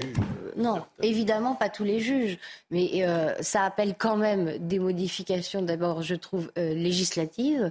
Il, il, faut que l'excuse de minorité devienne l'exception et non plus la règle. moi, je ne suis pas pour sa suppression. Vous savez qu'elle n'est pas obligatoire un juge peut, s'il le veut, ne pas recourir à l'excuse de minorité. Il se trouve que beaucoup trop de juges euh, le font. Il faut changer ça. Il faut, vraiment que ça devienne euh, une, exception. Et puis, euh, évidemment, que les juges rendent des comptes, comme le demandait William, ça, mais ça me paraît la moindre des choses. Philippe David, sur cette volonté aussi des habitants de dire on ne veut pas le revoir dans le quartier, sinon c'est nous qui allons faire la justice. Ah mais c'est quelques voyous comme ça qui pourrissent la vie de quartier. Oui, enfin il avait quand même des copains. Il avait des copains. Non, mais oui, parce que les amis étaient très étonnés. Leur place n'était pas ou n'est pas pour ceux qui sont encore en liberté, en liberté. Ça, on est bien d'accord. Les copains sont très choqués au dernier viol, dernier viol mais euh, juste le reste, ça allait. On est, on est bien d'accord. Ce qui est quand même d'assez surprenant, c'est que déjà que faisait-il en liberté? Parce que c'était quand même des agressions sexuelles sur mineurs. Oui. 4 euh, ans et 12 ans. Mm. Donc euh, on peut dire que c'est des actes particulièrement graves. Que faisait-il en liberté? Alors moi, ce qui m'inquiète, c'est que certains nous disent oui, il faut dépénaliser le cannabis, c'est pas dangereux. Il était a priori euh, sous cannabis en permanence. On dit pas forcément c'est pas dangereux. On dit... Certains disent que c'est pas dangereux. moi, je, ne le dis pas, mais je me pose la question. Mais j'ai pas dit pour vous, mais certains le disent que bon, c'est un, un, truc de consommation comme les autres. Moi, ça m'inquiète un peu parce que je me rappelle dans l'assassinat barbare de Sarah Halimi, il a été retenu que le type avait fumé du cannabis et que donc il avait plus tout à fait son discernement. Donc comme lui était en permanence sous cannabis, je suis très inquiet de la décision que la justice prendra pour euh, le procès de ce viol absolument barbare. Olivier D'Artigol, pour terminer, c'est vrai qu'on voit le, le, pédigré à la fois en termes de casier judiciaire et puis surtout sur le quotidien, sur l'enfer que vivait et sa propre mère, parce que sa mère mmh. euh, qui dit euh, quand les voisins la retrouvaient au sol, euh, c'est lui qui m'a shooté parce que ça devait être sans doute quotidien, en tout cas beaucoup trop fréquent. À chaque fois qu'il y a une défaillance et qu'on se dit que ça n'aurait pas dû arriver, bon moi je dirais pas les juges parce que ça serait mettre l'ensemble des institutions judiciaires dans un avec l'idée d'un laxisme permanent, je ne crois absolument pas ça. Notre justice euh, souffre, elle est euh, sous-dotée. Vous voyez les comparaisons pour 100 euh, 000 habitants sur le nombre de juges, c'est comparatif à l'Allemagne, on est loin du compte. regardez les mouvements des greffiers, etc. Mais ce qu'on doit savoir, c'est quand est-ce que, dans le continuum qui aurait dû amener à avoir une alerte sur des signaux faibles ou plus forts après, quand est-ce que ça n'a pas réagi Quand est-ce que l'appareil judiciaire, euh, et on le voit sur d'autres affaires, on a le sentiment que ça va vers, vers, le, vers euh, euh, le, crime et que, que ça ne s'arrête, qu'il n'y a rien qui puisse stopper. Donc moi, je pense que l'autorité judiciaire devrait davantage communiquer pour le coup. C'est-à-dire que c'est la grande silencieuse, on comprend bien, mais elle devrait dire, bon, là, il va y avoir des enquêtes en cours, mais en tout cas donner acte au fait qu'il y a eu un, dysfonctionnement majeur et qu'il faut donc euh, le, pointer, le, préciser pour que ça ne se reproduise pas. Et dire qui en est responsable, oui, cas échéant. Bien sûr. On marque une pause dans l'heure des pros et on se retrouve pour parler euh, notamment euh, de Medine, le rappeur qui répond à la fois dans Paris-Normandie et aux Parisiens sur la polémique après son invitation aux universités d'été des écolos et de la France Insoumise. À tout de suite. Il est 10h de retour pour la deuxième heure de l'heure des pros. Évidemment, les débats reprennent dans un instant, mais tout de suite l'actualité avec vous, Michael Dos Santos. Rebonjour, Michael. Bonjour Elodie, bonjour à tous. À Nîmes, les recherches se poursuivent pour euh, trouver les quatre individus auteurs des tirs qui ont coûté la vie à Fayed. Cet enfant de 10 ans mortellement touché euh, lundi soir alors qu'il se trouvait dans une voiture avec son oncle. Ce matin sur RTL, la procureure de Nîmes a annoncé que d'autres personnes pourraient être interpellées, des individus euh, probablement liés au trafic de drogue dans le quartier. Écoutez. Ah, je vous confirme qu'il n'y a pas eu d'arrestation. Si on part du principe que c'est une bande organisée, une criminalité organisée, on sera bien plus des quatre personnes recherchées. Euh, il y a ceux qui, euh, il y a le nombre de personnes qui est identifié dans un premier temps à partir de certains éléments, puis il y a toutes celles qui font partie du réseau autour, qui seront également recherchées, euh, qui sont également en cours d'identification. On est bien au-delà de quatre personnes. La France continue de suffoquer. Ce mercredi, 19 départements ont été placés en vigilance rouge canicule, 37 en vigilance orange. Hier, le pays a même connu sa journée la plus chaude de l'histoire après un 15 août. Au Puy-Saint-Martin, dans la Drôme, le mercure a atteint les 43 degrés. De nouveaux records sont attendus dans la journée. Et puis à Saint-Tropez, un drame a été évité de peu. Un père de famille a oublié sa fillette de 3 ans en plein soleil et sans climatisation dans la voiture. Il s'était assoupi sur la plage. Prévenu par des passants, les gendarmes ont brisé les vitres du van pour sortir l'enfant qui tambourinait sur les vitres. Une réaction rapide des secours qui lui ont sauvé la vie, comme nous l'explique Patrick Chavada, membre de la Fédération nationale des sapeurs-pompiers. Pour un enfant, c'est simple. Euh, il faut savoir que la montée en température est à peu près cinq fois plus rapide que chez un adulte, ce qui veut dire qu'un enfant, je dirais, euh, dans le quart d'heure, peut décéder dans un véhicule, surtout actuellement avec les chaleurs extrêmes que nous avons. Vous avez un gamin qui est dans un véhicule avec des températures qui sont extrêmes. La température dans l'habitacle va énormément monter et il faut savoir qu'un gamin, quand il va monter à des températures corporelles de plus de 40 degrés, va décéder très rapidement. 400 000 euros d'amende pour la société SNCF Réseau, chargée de l'entretien des voies. Cette filiale de la SNCF a été condamnée pour complicité d'atteinte à l'environnement en cause des travaux d'élagage effectués le long des voies en pleine période de nidification près d'Angers en juin dernier. L'entreprise pourrait faire appel dans les prochains jours. Enfin, trois morts en Russie suite à une nouvelle attaque de drones dans la région de Belgorod. Selon les autorités, les forces armées ukrainiennes ont lancé un engin explosif via les airs sur une rue piétonne. Dans la région de Moscou, un autre drone a lui été neutralisé. Ces attaques ont lieu maintenant depuis six jours consécutifs. Voilà pour euh, ce journal. Je vous laisse en compagnie d'Élodie Huchard et de ses invités pour la suite de l'heure des pros. Merci beaucoup, Michael Dos Santos. On va parler maintenant euh, du rappeur euh, Medine, puisqu'il s'exprime après la polémique lancée euh, par son invitation aux journées d'été des écologistes et de la France insoumise. Alors, il s'exprime, il s'exprime à la fois dans Paris-Normandie et dans le Parisien. On va regarder d'abord ce qu'il dit à nos confrères de Paris-Normandie. Il dit J'ai été contacté pour une explication de texte. Cela fait 20 ans que je traite les sujets les plus clivants de notre société. C'est tout à leur honneur de vouloir élargir les intervenants. Philippe David, ça veut dire qu'il n'y avait personne d'autre que Medine pour pouvoir parler euh, musique, euh, quartier, qui sont les thèmes qu'il va évoquer bah, Manifestement non, mais bon, euh, je, me dis pas qu'il n'y a pas quand même une petite volonté de provocation quand même en invitant Médine. Je vais dire que je suis encore médisant. Vous êtes de mauvais esprit. on me le dit souvent. complotiste, vous êtes complotiste. Complotiste, absolument. Le mot est lâché. Oui, en un seul mot, ça va. Je n'aurais pas osé. Non, mais inviter Médine à cette université d'été, c'est de la provocation. C'est de la provocation. Et alors maintenant, ça rame dans tous les sens. Pierre Urmic, le maire de Bordeaux, et Jeanne Berseguian, la maire de Strasbourg, disent on n'y va pas, on boycotte. D'autres, alors j'ai lu un, un, un, thread, enfin un thread, excusez-moi, d'une conseillère. un quoi e Une discussion Twitter, bref. D'une conseillère régionale d'Île-de-France. Oui. Donc quelqu'un quand même représentatif, à qui s'appelle Bénédicte Mongeville sur Twitter, où je cite, elle fait un j'accuse, j'accuse le bloc bourgeois de céder aux pressions de l'appareil politico-médiatique réactionnaire Karima Deli en tête, suivie aux déceptions par Sandrine Rousseau, qui semble de plus savoir comment s'excuser sur la venue de Medine Records aux journées de l'écologie. J'accuse le bloc bourgeois de ELV, de son propre parti, de se faire le complice objectif de la campagne raciste qui vise le rappeur et avec lui l'ensemble du bloc populaire antiraciste. Car ne nous y trompons pas, Medine est attaqué parce qu'il est musulman. J'arrête là parce que le, le, le, le trade, je vais dire ça comme ça, est très long. Alors excusez-moi, Medine, il n'est pas attaqué parce qu'il est musulman.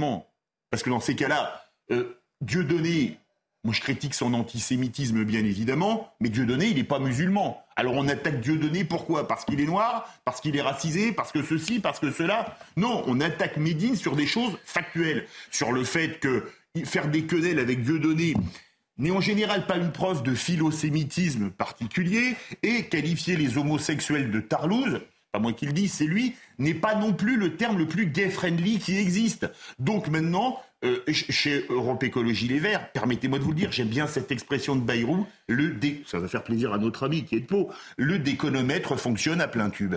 Et effectivement, du côté d'Europe Écologie Les Verts, on commence à avoir un certain nombre de réactions. On va entendre ensemble celle de euh, Marie Toussaint, la députée euh, eurodéputée écologiste, et surtout qui va mener euh, la liste aux européennes. Écoutez ce qu'elle disait ce matin. Le problème, c'est pas Médine, c'est nous. Alors pourquoi vous avez fait Je le répète, mais je le répète, c'est pas Médine, c'est nous. On a cherché le buzz, on l'a eu, de la pire des manières possibles. On badine pas avec l'antisémitisme. Voilà, c'est un sujet qui est trop important, trop sérieux pour qu'on fasse euh, des coups politiques. J'assume que nous ayons fait une erreur. Voilà. Euh, et sur le sujet, on a eu tout faux, de A à Z. Juste Vintraube, plein de bon sens. On ne badine pas avec l'antisémitisme. J'assume qu'on a fait une erreur. On a voulu le buzz, on l'a eu, mais à quel prix?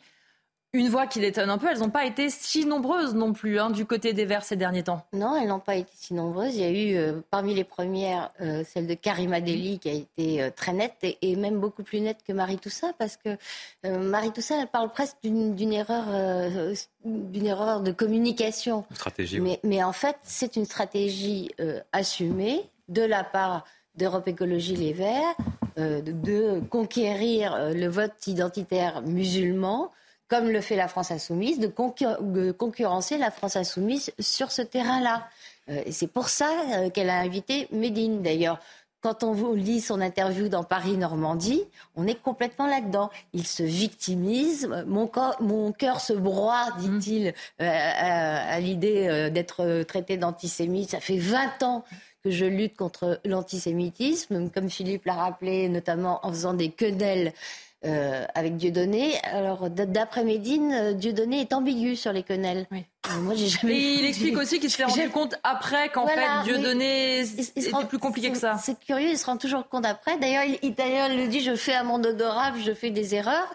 C'est une stratégie aussi. C'est je commence par me par draguer cette, ce, ce, public antisémite je parle du vote identitaire musulman, qui est une chose très particulière. Je parle évidemment pas de l'ensemble des jeunes musulmans ni de l'ensemble des électeurs euh, musulmans. C'est vraiment c'est un segment particulier qui est visé euh, par ce genre euh, de discours. Et puis après, quand ça se voit trop ou quand ça choque trop, Médine fait marche arrière et c'est lui le martyr.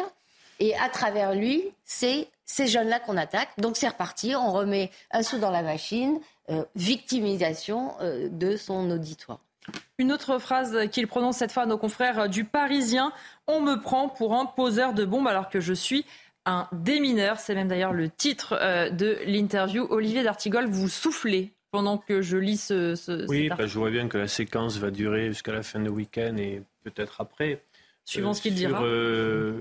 Concernant les dirigeants verts qui attendent de lui une clarification, puisque certains vont sur ce terrain-là, disant ce qu'il a fait n'est pas acceptable, mais nous, en discuterons avec lui. Euh, je pense qu'ils seront déçus du résultat. On peut euh, l'anticiper, oui. Euh, je crois qu'il n'y a pas plusieurs formes d'antisémitisme. Il n'y en a qu'un quand Marine Tondelier dit il y a un, antisémitisme conscient, mais il peut y en avoir un autre un peu plus light. Bon, pour finir. Par maladresse. Par maladresse, par bêtise, etc. tout ça ne fait qu'un bloc. Et il ne faut pas en détacher une partie, parce que si vous en détachez une partie, vous y passez l'ensemble, l'ensemble du bras. Euh, donc euh, c'est une faute politique, une faute morale.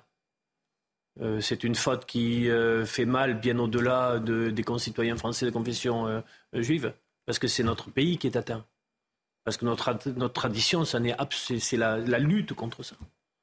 bon, donc ça, ça montre bien qu'une partie de la politique est très, très, très impact, très affectée, très, très, abîmée, même pour certains alors qu'ils ont été par le passé euh, absolument irréprochables, euh, ont pris une pente euh, très dangereuse. Vous ne parlez pas des Verts en disant irréprochables vous, ne parlez pas des Verts, j'espère, en disant irréprochables, parce qu'il y a depuis très très longtemps un antisémitisme qui court chez les écologistes français. Rappelez-vous euh, les manifs, euh, notamment quand Manuel Valls était Premier ministre, où on entendait euh, certains militants écolos, dont je ne citerai pas le nom ni les proximités, se joindre au cri mort aux juifs ou brûler les drapeaux israéliens.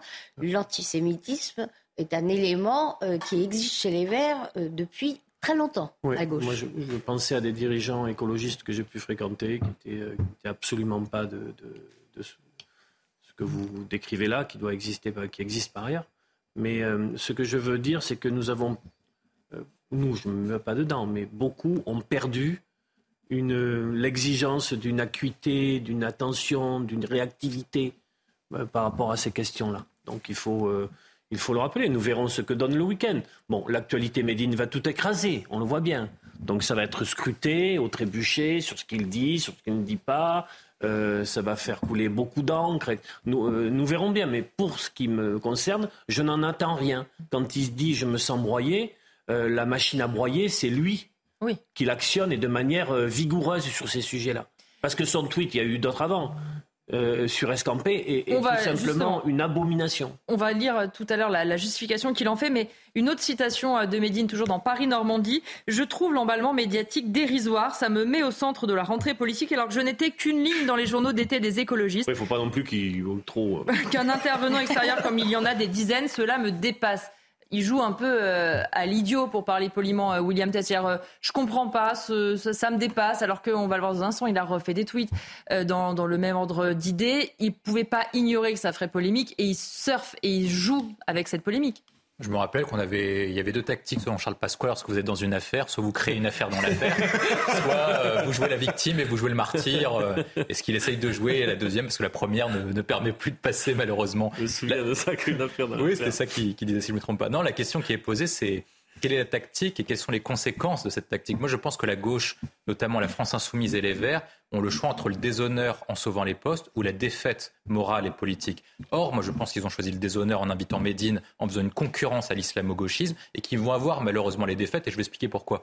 Lorsque vous choisissez à gauche de faire une course à l'islamo-gauchisme, vous devez être complaisant avec ce qu'on appelle euh, l'antisionisme qui découle d'un antisémitisme en raison du conflit historique entre l'Israël et Palestine. Et donc, vous devez être complaisant à l'égard d'un certain antisémitisme lorsqu'Aurélien Taché dit qu'il y a un vrai antisémitisme et un faux antisémitisme. Lorsque vous voulez faire une course à l'islamo-gauchisme, vous devez rompre avec le principe de laïcité qui est historique à la gauche, qui est la gauche qui l'a créé, pour vous plaire dans une certaine communauté afin d'attirer les voix, comme le rappelait Judith, des musulmans identitaires. Et donc vous devez perdre vos valeurs historiques, qui est celle de l'universalisme, celle de l'antiracisme, celle de l'ouverture, celle de, en gros, ce qu'on appelait la gauche morale et un peu euh, la gauche euh, des droits de l'homme, un peu ce qu'incarnait BHL euh, et, d'autres personnes. Et vous sacrifiez tout ça en vue d'avoir un électorat qui est de plus en plus réduit et qui ne participe pas au vote, hormis à certains moments. C'est-à-dire qu'en fait, ils choisissent une portion électorale qui est de plus en plus réduite. Lorsque la gauche participait aux élections présidentielles en 2007, enfin de, François Mitterrand jusqu'à à peu près François Hollande,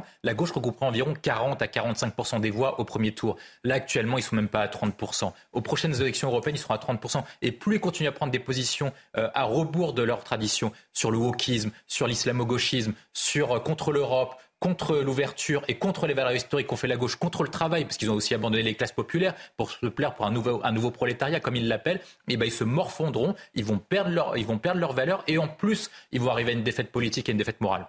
On va regarder une autre euh, citation, justement, quand vous parliez du tweet euh, qu'il faisait euh, sur Rachel Kahn. Il dit c'est une maladresse avec le mot rescapé qui ne prenait pas en compte la charge historique. Je ne savais pas qu'elle avait une histoire familiale liée à, la, Shoah. Ma propre famille utilise ce mot Kahn avec la même orthographe. C'est un sobriquet familial depuis cinq ans. Gilles Vintraube, il est prêt à tout là. Et la marmotte, elle emballe le chocolat. C'est ça. C'était quoi la Mais bien sûr. Et la marmotte, elle met le chocolat dans le papier d'alu. Voilà. Mais bien sûr. Eh bien, nous avons ça euh, version version Made Moi, ce qui m'amuse euh, aussi, euh, c'est l'ego absolument débridé de ce personnage qui nous explique quand même qu'il est au cœur de la polémique de l'été. Mm. Et je cite l'une des cibles principales de l'extrême droite. On se rendait pas compte, mais dans ce pays. Mais c'est leur priorité, mais on on l'avait pas vu. Une autre euh, citation, toujours, on y a fait référence, mais elle est importante, euh, quand euh, justement il répond aux critiques. Il dit On me taxe d'antisémite et cela me broie. Si ce tweet avait été antisémite, il aurait été attaqué depuis longtemps. Philippe David, plus les citations euh, s'accumule, plus on se dit c'est quand même un grand n'importe quoi. Oui, ah bah excusez-moi, mais il rame tellement qu'il pourrait déplacer un pétrolier qui décharge sa cargaison dans le port du Havre. Là, c'est tellement surréaliste. Jolie, jolie métaphore. Oui, merci. et, euh, il, va pouvoir, il va pouvoir en profiter comme ça se passe au Havre. Mais là, les excuses, mais un enfant de 4 ans qui vous fait une excuse comme ça, vous rigolez, vous dites non, tu racontes pas ça, parce que là, tu me prends vraiment pour un crétin. Le seul problème, c'est que lui, il n'a pas 4 ans et que l'affaire est quand même autrement grave euh, qu'une bêtise vénielle d'un enfant. Et il trouve un très bon moyen parce que euh, nos confrères l'interrogent sur un certain nombre de paroles dans ses chansons.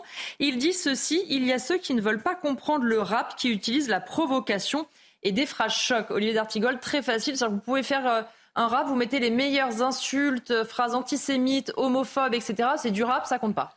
Non, mais j'ai pas une très grande culture rap, hein, pour tout vous dire. Moi non plus, si je dois tout dire. Mais... Euh, il est ringard. Alors que Philippe David est au taquet là-dessus. C'est vrai que lui, il est aux avant-postes, la culture rap. Euh, c'est vrai que. Bon, enfin, passons pour bien le connaître. Bon, euh, mais. après, il y a aussi tout ce qui est sa stratégie de défense. en rajoute, j'ai envie de dire, au malaise et au déshonneur général. C'est-à-dire que dans un tel moment, est-ce qu'une personne euh, prise la main dans le sac de quelque chose d'inacceptable, d'abominable, de nauséeux au possible, pourrait derrière avoir l'élégance de se taire mmh. C'est-à-dire, on a oublié ça, mais c'est-à-dire une forme de déshonneur qui fait que, bon, mais voilà, tu te retires, tu, tu, tu un délai de, de voilà, de, une, presque, presque, le, presque la, politesse du silence par rapport à voilà, le rescampé. Les, euh, voilà, ça soulève beaucoup de choses. Une mémoire encore très douloureuse. Oui, et surtout, il le fait au moment où il est accusé pour certaines familles, Pour certaines familles, c'est terrible. C'est, voilà, donc c'est se taire. Oui, et puis euh, il est interrogé sur les paroles de ses chansons, mais euh, mes confrères qui l'ont interrogé euh, auraient dû, je trouve, si je peux me permettre ce conseil, lui parler aussi de ses fréquentations. Quand il se fait prendre en photo avec l'imam Iqiyoussen, qu'on ne présente plus, quand Tariq Ramadan dit à quel point il est proche de Médine et à quel point leurs conversations ont été fécondes. Euh, quand Médine euh, conteste avoir été un des porte-parole de l'association Havre de Savoir, euh, qui est proche des frères musulmans, et que le journal Marianne sort la preuve que oui, il se présentait à une période de sa vie comme le porte-parole de cette association proche des frères musulmans. Alors les dirigeants verts seraient bien inspirés de reprendre très précisément ce qui vient d'être dit, hum. factuellement, et de dire et alors? Est-ce qu'ils le feront? Je ne sais pas. Je non, non, je suis pas. On ne préjuge de rien. On verra effectivement euh, comment euh, comment ça se passe. On va changer de sujet et parler rentrée des classes, puisque euh, malheureusement ou heureusement, elle approche à grands pas. Un peu plus de 12 millions d'écoliers, collégiens et lycéens en France vont retrouver les bancs de l'école dans près de 60 000 établissements publics ou privés.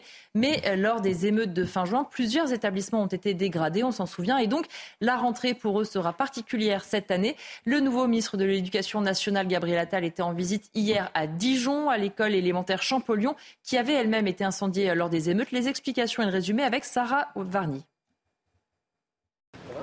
C'est l'un des établissements scolaires les plus touchés lors des émeutes. Gabriel Attal est venu visiter l'école élémentaire Champollion à Dijon ce mardi. L'établissement avait été incendié volontairement le 1er juillet. Plusieurs salles de classe ont été touchées par les flammes. Et ici, donc, on avait euh, une salle de classe, une salle de classe de CM1 Juste à côté, donc ici on est au niveau de la cloison séparatrice des deux classes. On avait une classe donc de CPD doublé ici. Juste à côté, deux autres classes ont-elles été impactées par les fumées. Il va falloir décontaminer les sols, les murs, euh, les faux plafonds. Il faudra compter une année de travaux pour remettre en état l'ensemble des classes de cet établissement pour un coût total de 550 000 euros. Mais pour les 182 élèves de cette école, la rentrée du 4 septembre pourra se faire sans décalage.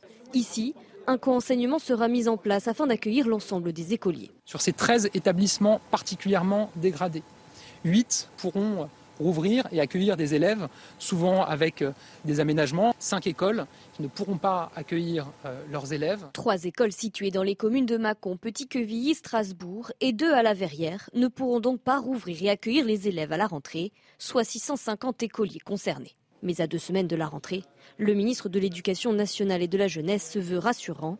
Des solutions viables ont été trouvées pour ces écoles, comme par exemple un transport rassuré par un bus vers un autre établissement. William on peut quand même euh, saluer, même s'il y a encore des problèmes pour un certain nombre d'écoles, mais à quel point les élus se sont mobilisés pour tenter de reconstruire, de réparer le plus vite possible tous les dégâts, parce que quand on a vu ces images euh, au mois de juin des écoles incendiées, on n'était pas forcément optimiste sur le fait qu'elles puissent rouvrir à la rentrée. je trouve que sur 13 euh, écoles saccagées, s'il y en a malheureusement 5 et c'est 5 de trop qui n'arrivent pas à ouvrir, c'est quand même un bon résultat. Et on a vu qu'en deux mois, eh ben, on était capable de construire et reconstruire plus rapidement, alors que d'habitude, la paperasse, la bureaucratie fait que, et les normes, les, les, plaintes, etc., au tribunal administratif font que d'habitude, ça prend beaucoup plus de temps. Donc ça, qu'il faut quand même le saluer. Lorsque la France va vite et efficace, eh ben, il faut quand même s'en féliciter parce que... Il a fallu une loi pour aller vite. Il a fallu une loi, il a fallu une loi pour aller vite. On pourra faire une loi chaque fois qu'il faudra aller vite. Il faudra, toujours une loi. Ensuite, après, moi je, moi, je trouve que malheureusement, euh, dessus, on il y a à peu près deux, moyens de, guérir d'un épisode douloureux et je trouve qu'on essaye de, faire une fuite en avant en fait. On essaye d'oublier l'épisode des émeutes pour reconstruire, pour passer vite et faire en sorte que les habitants de ces quartiers, des quartiers qui ont été saccagés, passent, passent et comme si, fait comme si les émeutes n'ont pas existé. Donc euh, que les écoles ouvrent, que les services publics soient en état, que les habitants des quartiers bénéficient d'infrastructures qui ont été saccagées. Or, moi, je pense que si effectivement, c'est bien que les habitants puissent aller de l'avant et se reconstruire le plus rapidement possible, je pense quand même qu'il faut s'interroger sur les conséquences de ces émeutes en termes politiques, en termes économiques, en termes sociaux et surtout en termes culturels et en termes de société, sur est-ce qu'on ne passe pas beaucoup trop vite Est-ce qu'on a tiré vraiment toutes les conséquences de ces émeutes en termes d'éducation Pourquoi est-ce que vous avez autant de jeunes qui sont amusés à brûler des quartiers, etc. Et je pense que le, gouvernement et la société globalement passent beaucoup trop vite, alors que la société a quand même été durablement marquée. Quand on regarde les enquêtes d'opinion, les souhaits des habitants, le souhait des Français, je trouve quand même que voilà, c'est, on devrait se réinterroger dessus. Euh, Olivier D'Artigol, pardon, on peut comprendre que le gouvernement ait envie de vite tourner la page. Alors, euh, parce que forcément, on l'a vu d'ailleurs, euh, ça a plombé ces 100 jours et on voit bien que le gouvernement n'avait qu'une hâte, c'est de se dire on vise la rentrée, que les choses passent bien et qu'effectivement cet épisode d'émeute soit derrière nous, mais on n'en tire pas forcément les leçons. C'est pas la première fois que l'exécutif et qu'Emmanuel Macron en premier lieu a la stratégie d'enjamber des questions lourdes et qui sont ô combien brûlante dans notre société. Pour ma part, je pense que ce qui a levé le feu, l'incendie des Gilets jaunes, que rien n'est réglé au final. Euh, que beaucoup de questions qui se sont posées lors de la crise sanitaire, à commencer par l'état de l'hôpital public, rien n'est réglé depuis. On l'a bien vu cet été. Euh, bon, les, maires, les élus locaux sont dans l'opérationnel. Ils n'ont pas d'autre possibilité que d'être euh, pratico, pratique, concret et de faire en sorte que la, la, rentrée, voilà quand vous êtes élu local, vous êtes euh, obligé d'avoir une forme de réponse, de réactivité, et que ce soit opérationnel. Parce que sinon, euh, il faut d'ailleurs leur rendre hommage, hein, parce qu'ils ont, ils ont eu des, nuits difficiles euh, et des jours et des semaines derrière les émeutes. je suis assez d'accord sur, sur le fait que ce qui s'est passé pose des questions très, très lourdes, très sérieuses, et que pour l'instant, elles ne sont pas instruites. Mais rappelez-vous qu'on a été privé d'une campagne présidentielle, ce n'est pas rien. Parce que normalement, la présidentielle est le moment où des questions euh, fortes pour l'avenir du pays sont instruites, euh, euh, discutées, approfondies pour certaines et tranchées. Or, cette séquence-là n'a pas, eu lieu. Et comme les élections législatives sont, suite au quinquennat, l'inversion du calendrier électoral, le parent pauvre de cette séquence politique, on a bien vu ce que ça a donné.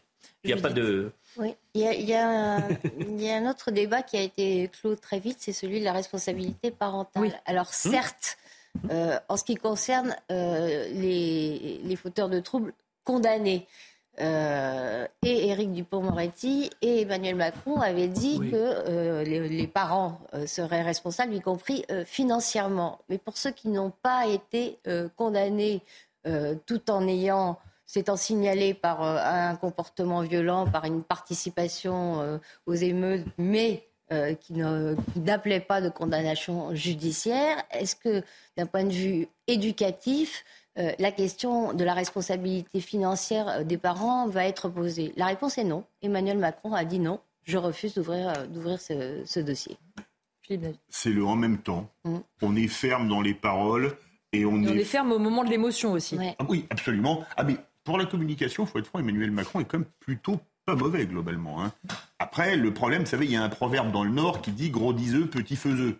Euh, celui qui en dit beaucoup en fait assez peu. Et finalement, c'est assez. Euh, c'est, ce que dit Judith, c'est exactement ça. Bon, par contre, c'est vrai que seulement cinq écoles qui ne vont pas rouvrir, on peut parler vraiment euh, d'exploit qui était. Alors, il a fallu voter une loi. De simplification. Pour une, Pourtant, on a vu le choc de simplification de François Hollande il y a quelques temps, hein, mais il n'était pas suffisant. Il, ne nous a pas fait mal celui-là. il n'a pas changé trop de choses, donc ça va, on s'y est fait vite. Ça n'a pas changé le monde, comme dirait une chanson. Oui. Et euh, bravo à toutes celles et tous ceux qui ont bossé pendant une période compliquée parce que reconstruire une école, euh, c'est quand même beaucoup de travail parce que pour avoir travaillé dans le bâtiment pendant 20 ans, je vous dis pas les euh, tout ce qu'il faut sortir en termes de normes. Les bureaux doivent, les tables des écoles doivent être ah à telle hauteur, avec un éclairage de temps de luxe par bureau, un coefficient d'uniformité. Je ne vais pas rentrer dans les détails. Mais je peux vous dire et la solidarité aussi, parce qu'on voit que parfois, et au moment des émeutes notamment, les maires qui n'avaient plus de voitures de police municipale en récupéraient. Ça, on voit aussi le bon sens du terrain dont parlait d'ailleurs Carl Olive dans les colonnes du JDD. C'est un exemple aussi concret. Absolument, c'est un exemple concret, mais ça prouve quand même, ça laisse de l'espoir pour la France, parce que quand ce pays ne va pas bien, est attaqué. On l'a vu notamment au moment des attentats, avec les manifestations monstres qu'il y avait eu. La solidarité joue quand même, je pense, relativement bien dans ce domaine. On va rester sur cette note d'optimisme avant la pause. On parlera dans la prochaine partie notamment de politique avec Nicolas Sarkozy. L'ancien président a été hier en dédicace à la Baule et il reporte un regard assez dur sur le débat politique actuel. On l'écoutera, on en débattra tout de suite. De retour pour la dernière partie euh, de l'heure des pros, on va parler euh, de Nicolas Sarkozy qui était présent hier à la Baule pour une séance de dédicace sur son dernier livre, Le temps des combats. L'ancien président y exprime notamment son soutien à Gérald Darmanin, mais l'extrait qui a créé la polémique concerne le conflit Russie-Ukraine. Nicolas Sarkozy estime que l'Ukraine pourrait abandonner certains territoires de l'Est du pays à la Russie pour ouvrir une porte de sortie à la crise. À la Baule, Michael Chailloux était sur place. Certains étaient présents deux heures avant le début de la séance. À la Baule, Nicolas Sarkozy arrive en terrain conquis pour dédicacer son dernier ouvrage en librairie depuis samedi dernier. Ici, personne ne tient rigueur à l'ancien président quant à sa vision très personnelle d'une sortie de crise en Ukraine. Je pense qu'il a la stature pour pouvoir se permettre, d'autant si vous voulez, qu'il est encore tellement présent, si vous voulez, et qu'il est écouté. On est allé en Crimée en 95 tous les habitants avaient leur montre réglée sur Moscou et pas sur Kiev. Alors Poutine est un dictateur, mais Sarkozy a raison. Le maire de la Baule, conseiller communication du président Sarkozy à l'Élysée, retrouve pour une matinée son ancienne casquette. Ce qui est choquant en politique, c'est l'absence de débat. C'est pas qu'il y en ait sur des sujets d'autant plus aussi importants que la politique internationale. En deux heures, 600 ouvrages partent comme des petits pains. L'affaire est bien rodée. Sur un post-it, on indique le prénom du lecteur et le photographe est en place. Entre deux signatures, Nicolas Sarkozy répond à la polémique. L'un des problèmes de notre démocratie, c'est la véritable impossibilité de réfléchir et de débattre sans s'insulter. Si vous voulez un livre où on dit que tout est bien, qu'on aime tout le monde et qui n'a aucun intérêt, vous avez tellement de choix. Après la boule, l'ancien président enchaîne neuf séances de dédicaces, essentiellement dans des stations balnéaires, avant un retour le 4 septembre à Paris. Et je voudrais qu'on écoute un peu plus longuement justement la réaction de Nicolas Sarkozy au débat politique pour qu'on puisse en débattre. Écoutez ce que disait l'ancien chef de l'État. L'un des problèmes de notre démocratie, c'est la véritable impossibilité de réfléchir et de débattre sans s'insulter. C'est ce qui compte. Après, chacun peut avoir son opinion, et je ne prétends pas que mon opinion est la seule intéressante. Mais ce qui est accablant, c'est de voir sur tant de sujets les postures prendre plus d'importance que la réflexion. Judith, à l'époque de Nicolas Sarkozy, on pouvait débattre calmement, il n'y avait pas de posture politicienne S'il y en avait aussi, ça n'empêche pas que ce soit euh, tout à fait regrettable. On peut effectivement partager ou non euh, sa position sur l'Ukraine. Euh, mais je suis, j'ai moi-même été très très étonnée puisque c'est à l'Ukraine que Nicolas Sarkozy avait consacré la majeure partie de, de l'interview euh, qui nous avait accordé au Figaro Magazine pour la, pour la sortie du livre. Je suis très étonnée de la violence euh, des réactions. On, a quand même euh, le droit de se poser de la question jusqu'où aller, sachant que je ne connais pas de Français qui soient prêts à mourir pour l'intégrité territoriale de l'Ukraine. Pardon de le dire dans ces termes-là, mais c'est comme ça que la question se pose. Alors, si pour avoir posé cette question, euh, il faut être euh, traité euh, de collabo, de traître, de, de laquais de Poutine, de quoi peut-on débattre? D'ailleurs, ce qui est très, ce qui est assez amusant, c'est qu'il y en a un qui a réagi plutôt positivement, c'est Jean-Luc Mélenchon, parce qu'il se trouve que cette position-là, ne pas s'aligner sur les Américains, puisque en l'occurrence nos intérêts ne sont pas les mêmes, et se demander jusqu'où aller, c'est aussi celle de Jean-Luc Mélenchon, et c'est aussi celle de Marine Le Pen. Mais c'est presque une circonstance aggravante pour le reste du spectre politique. Si, vous émettez une opinion qui se trouve être aussi euh, euh, représentée euh, à, l'extrême gauche ou à l'extrême droite, alors là, vous êtes fichu. C'est vrai, William Tech, il pose un constat dans les colonnes du Figaro Magazine. Il émet plutôt d'ailleurs des questions plus qu'il ne donne vraiment des recommandations et des ordres, évidemment. Et euh, on a vu naître cette polémique, notamment sur les réseaux sociaux, qu'on pensez pas forcément de prime abord. C'est-à-dire qu'il fait un constat, c'est un chien chef de l'État. Il utilise son expérience pour donner un avis. Que n'avait-il fait? Bah J'étais étonné par la polémique parce que lorsqu'on pose la question, et Judith l'a bien rappelé le cadre, le cadre est le suivant. 90% des Français ou 99% des Français veulent la victoire de l'Ukraine. Mais la victoire de l'Ukraine ne peut être possible qu'à deux raisons. Un, battre militairement la Russie, donc à l'état actuel de l'équilibre des forces, c'est-à-dire qu'il faudrait envoyer des troupes occidentales en Ukraine pour les aider parce que la contre-offensive ne fonctionne pas, soit transformer notre économie en économie de guerre pour aider l'Ukraine, comme les États-Unis avaient aidé Staline à Stalingrad pour battre l'Allemagne nazie. Or, les Français ne veulent ni l'un ni de l'autre. Et tous les peuples occidentaux partagent cette opinion dans la mesure où Joe Biden a dû changer de ligne aux États-Unis pour éviter un, désastre au mi-terme. Ça, c'est quand même le cadre global. Donc, une fois que vous dites ça, vous dites bah, le seul moyen d'arriver à une paix pour éviter un conflit qu'on appelle type guerre de Corée avec un conflit gelé pendant 50 ou 70 ans, c'est d'arriver à un processus de paix pour que chacun récupère ses billes et passe à autre chose. Donc, une fois que vous posez ça, je ne suis pas sûr que c'était un, un discours qui soit extrémiste. L'autre point que moi que je rappelle, et je pense que c'est dans l'ouvrage, si je ne me trompe pas, si ça doit être dans le temps du quinquennat ou le temps des, combats, ça veut dire que c'est le moment où il doit raconter sa gestion de la crise financière. il faut rappeler que c'est un des moments. Les premières pages du livre. Il faut rappeler que c'est un des moments où la France a été en leadership mondial, alors que les États-Unis s'étaient perdus avec l'administration Bush, que Merkel s'était perdue pour pas sauver les banques, que Gordon Brown, premier ministre britannique,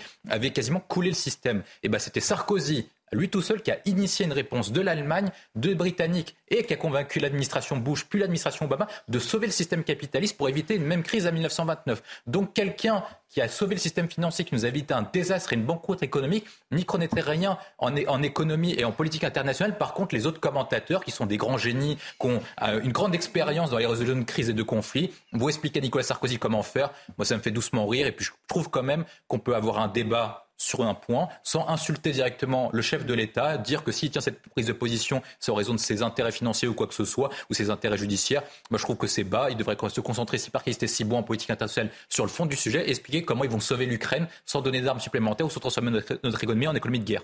Olivier D'Artigol. Il fut un temps où un ancien président n'intervenait euh, pas euh, sur le plan euh, politique concernant les affaires étrangères. bon, c'est révolu après l'expérience qui a été la sienne, on euh, fait un témoin de premier plan. Moi, je n'y vois pas le petit télégraphiste de Poutine comme certains ont dit. C'est plus complexe que ça. Il livre une, réflexion qui participe euh, aux, dire, aux opinions, aux idées euh, qui circulent par ailleurs. parce que sinon, ça veut dire qu'on ne peut plus parler de rien. On peut être en désaccord, est-ce qu'il dit. Oui, bien Mais ce qu'il exprime existe. Euh, dans le champ de oui, on la réflexion. ne pas être d'accord et ne pas Ça, c'est la première chose. La seconde chose, moi, je, suis un passionné de politique, donc je j'aime bien moi ces récits-là. J'avais bien aimé le. On dit que c'est assez fluide. Oui, là, j'ai vu que c'était un gros pavé. J'aime bien l'art. J'aime bien l'art du. J'aime bien l'art du portrait parce qu'ils sont ciselés euh, avec une plume euh, trempée dans, un encrier plus ou moins acide, sucré, salé. Euh, on nous dit que ça sera c'est positif pour Lula, négatif pour Obama, mhm. euh, pas très pas très bon pour François Bayrou, beaucoup plus élogieux pour euh, mais ça c'est une vieille dispute, beaucoup plus positif pour Gérard Darmanin. on a lu déjà les premiers papiers ou les feuilles de. Moi je le lirai parce que c'est toujours intéressant. Après, ce qui est intéressant à suivre, c'est le troisième opus. Celui qui couvrira l'année 2012, celle de sa défaite, et la vie euh, après l'Élysée et euh, les projets. Il y a bien sûr un calendrier judiciaire qu'il ne maîtrise pas. Non. Certains de ses, euh, de ses proches espèrent une éclaircie, un alignement de planètes difficile quand même, pour peut-être permettre un retour. Peut-être que le troisième sera le temps de la France. Pourquoi pas? Pour terminer là-dessus, Philippe David. Non, c'est moi, je suis assez d'accord avec euh, ce que tout le monde a dit. Euh, notamment, alors il n'y a pas que Mélenchon ou, euh, Jean-Luc Mélenchon ou Marine Le Pen, mais, notamment mais des gens, on va dire beaucoup plus modérés et connaissant la diplomatie comme Hubert Védrine ou Dominique de Villepin. sont également sur cette ligne-là. Il faut quand même poser les bonnes questions. La ligne gaulo-mitterrandienne classique. Oui, oui. Pardon C'est la ligne gaulo-mitterrandienne classique. Oui, c'est ça. la, ligne de la complexité. C'est ça. Parce que aujourd'hui, je veux dire, c'est tellement simple. Grosso modo, si vous dites qu'il ne faut pas mettre la force de dissuasion en état d'alerte et être prêt à la guerre nucléaire avec Moscou, on vous, on vous dit que par rapport à vous, Daladier à Munich était euh, le plus grand des héros. Mm. Comment on est dans une surenchère dingue. Alors ce qu'il y a quand même d'amusant, c'est que parmi les gens dans la surenchère guerrière se trouvent des gens, je ne citerai pas de nom, qui, à l'époque où la conscription existait, ont fait leur service militaire dans les troupes de choc des réformés P4 qui, se, faisaient passer, qui se faisaient passer pour débiles devant l'officier orienteur ou dans les troupes de choc de l'objection de conscience. Donc c'est quand même amusant, ils veulent envoyer les autres à la guerre alors qu'ils n'ont même pas été capables de porter un FAMAS en temps de paix. Moi je crois que c'est un sujet extrêmement complexe et comme de toute façon Personne en Occident, comme le disait William, personne n'a envie. Moi, j'ai un fils qui a 28 ans, j'ai pas envie qu'il aille faire une guerre à Kiev ou ailleurs. On pourra me traiter de pleutre, de traître, etc. Il n'y a pas de problème, allez-y. Euh, c'est quand même assez, euh, assez terrible de voir à quel point le débat, et Sarkozy a parlé du niveau du débat, est devenu complètement manichéen et basique. J'ai l'impression d'être aux USA en 2003, au moment de la guerre en Irak. Soit vous êtes avec nous, soit vous êtes contre nous, il n'y a pas de milieu. L'Irak, c'est le démon, nous, nous sommes le camp du bien. Et j'ai l'impression que finalement, certains en France sont devenus les néoconservateurs de ce côté-ci de l'Atlantique. Allez, on va parler d'un autre sujet maintenant et des euh, trottinettes en libre service dans les rues de la capitale, puisque ça sera fini au 1er septembre. Alors pour certains, c'est un moyen de transport très agréable, pour d'autres, un véritable cauchemar. Les précisions de Godéric Bay. Les Parisiens et les touristes n'ont plus que quelques jours pour utiliser les trottinettes comme celle-ci. Ces véhicules électriques vont être bannis des rues de Paris. Début avril, les riverains ont voté l'interdiction de ces deux roues en libre service à cause des nuisances et des risques liés à la circulation. C'est dangereux, c'est pas assez protégé, il n'y a pas assez d'endroits euh, sur, les, euh, sur les routes. Je pense que c'est plus sécuritaire qu'on s'arrête là et que finalement euh, on repasse sur du vélo ou, ou que les gens prennent le bus, les transports en commun. Je pense qu'il y a quand même une offre qui est assez complète sur Paris. Les usagers sont accusés d'abandonner les véhicules électriques sur la chaussée et de ne pas respecter le code de la route. Mais certains regrettent cette décision. Je trouve ça tellement agréable de pouvoir se balader comme ça, de naviguer de droite à gauche sans ce stress d'être en voiture, d'être bloqué. En trottinette, on passe euh, partout. Enfin, c'est agréable, quoi, d'être en plein air. Euh. Donc c'est bien dommage. Je suis triste. Nous les utilisons également à Tel Aviv. On les utilise tous les jours et c'est bien. Ça évite les bouchons, on est plus rapide. C'est bon pour les touristes et bon pour la population locale aussi. Le 1er septembre, les 15 000 trottinettes parisiennes seront transférées vers d'autres villes de l'Hexagone, mais aussi dans le reste de l'Europe. Philippe David, il était on avait un peu mal pensé, notamment les trottinettes. Un usager euh, régulier, un usager régulier. Il, fallait faire. Il prend des trottinettes en écoutant du rap. Alors là, en écoutant du rap. Non, ah, bien sûr. non mais le king de la fois j'ai failli euh, tomber. tomber par terre parce que vous êtes dans la rue, vous parlez avec quelqu'un, les autres avaient abandonné leur trottinette en ah plein milieu du trottoir vous butez dedans et vous, vous, vous pouvez vous tuer. Vous savez, une fracture du rocher, ça peut arriver. Donc, les trottinettes ne seront plus là. En une phrase, bon débarras. Oui, enfin, moi je trouve que restreindre euh, l'usage d'un moyen de transport euh, parce que la police euh, ne verbalise pas les, usagers qui enfreignent la loi, c'est quand même un aveu d'échec terrible. là, il n'y a plus de trottinettes en libre service, mais il y a toujours des trottinettes privées. Oui. le, problème sera le même. Ou, on les fait respecter la loi, ou, alors on, euh, on démissionne complètement. Mais en tout cas, c'est pas en interdisant le véhicule que vous allez faire respecter la loi. Et une trottinette privée, comme euh, c'est vous qui l'avez payée, vous l'abandonnez pas sur le trottoir. Oui, oui mais enfin, vous, vous, roulez sur le trottoir, vous roulez à plusieurs, euh, vous écrabouillez les, les, piétons, enfin, oui, etc. Ah, moi, je suis, je suis un peu déçu. Pour être franc, je voulais m'en acheter une à Noël. Donc, bah, vous pouvez. je suis un peu déçu. Non, mais ça veut dire que c'est le libre service. Pas, c'est pas encouragé. Moi, je trouve ça, moi, je trouve ça décevant quand même de la part de la mairie de Paris d'encourager la mobilité douce et les moyens de transport alternatifs à la voiture pour en supprimer un. Je pense qu'on aurait pu responsabiliser les gens pour encourager des formes alternatives parce que, mine c'était pratique pour aller d'un point à un autre. Bah, responsabiliser, c'est verbaliser. Je réside à côté d'un parc de trottinettes, c'est l'enfer. Hein. C'est original, ça pousse comment ces petites choses-là C'est l'enfer.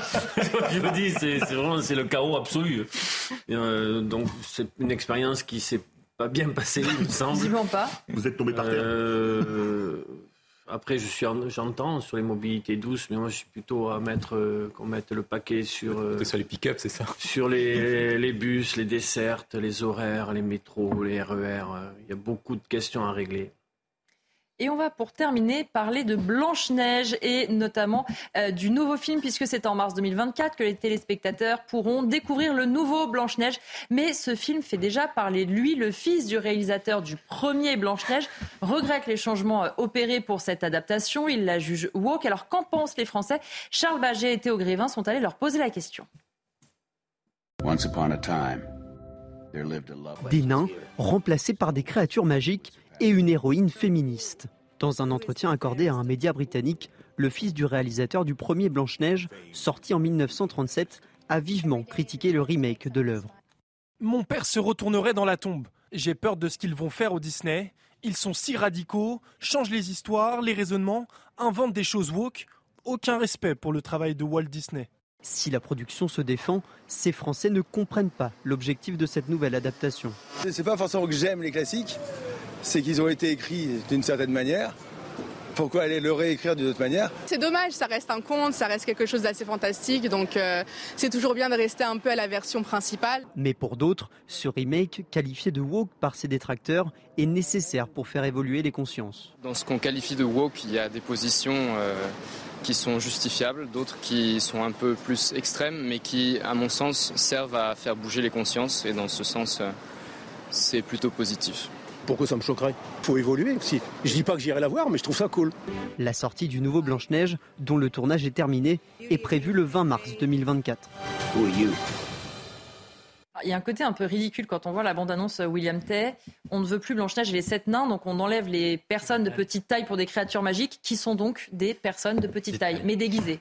Ah, c'est fantastique. Euh, moi, je ne sais pas pourquoi ça s'appelle encore Blanche-Neige, parce que je crois que euh, il n'y a plus de Blanche-Neige, il n'y a plus de prince, il n'y a plus d'histoire d'amour, il n'y a plus de nains. Pour non, mais c'est une féministe engagée. Mais c'est une féministe engagée, donc euh, en fait, je ne comprends pas pourquoi ils ont gardé le nom de Blanche-Neige. J'aurais pu trouver un autre nom, parce qu'en fait, l'œuvre de Blanche-Neige a été complètement dénaturée. Et c'est là où on voit à quel point on assiste à une dérive du wokisme, voire même de la cancel culture, parce qu'en fait, on essaie de réécrire une histoire qui existe déjà, auquel on essaie de réinterpréter au XXIe siècle.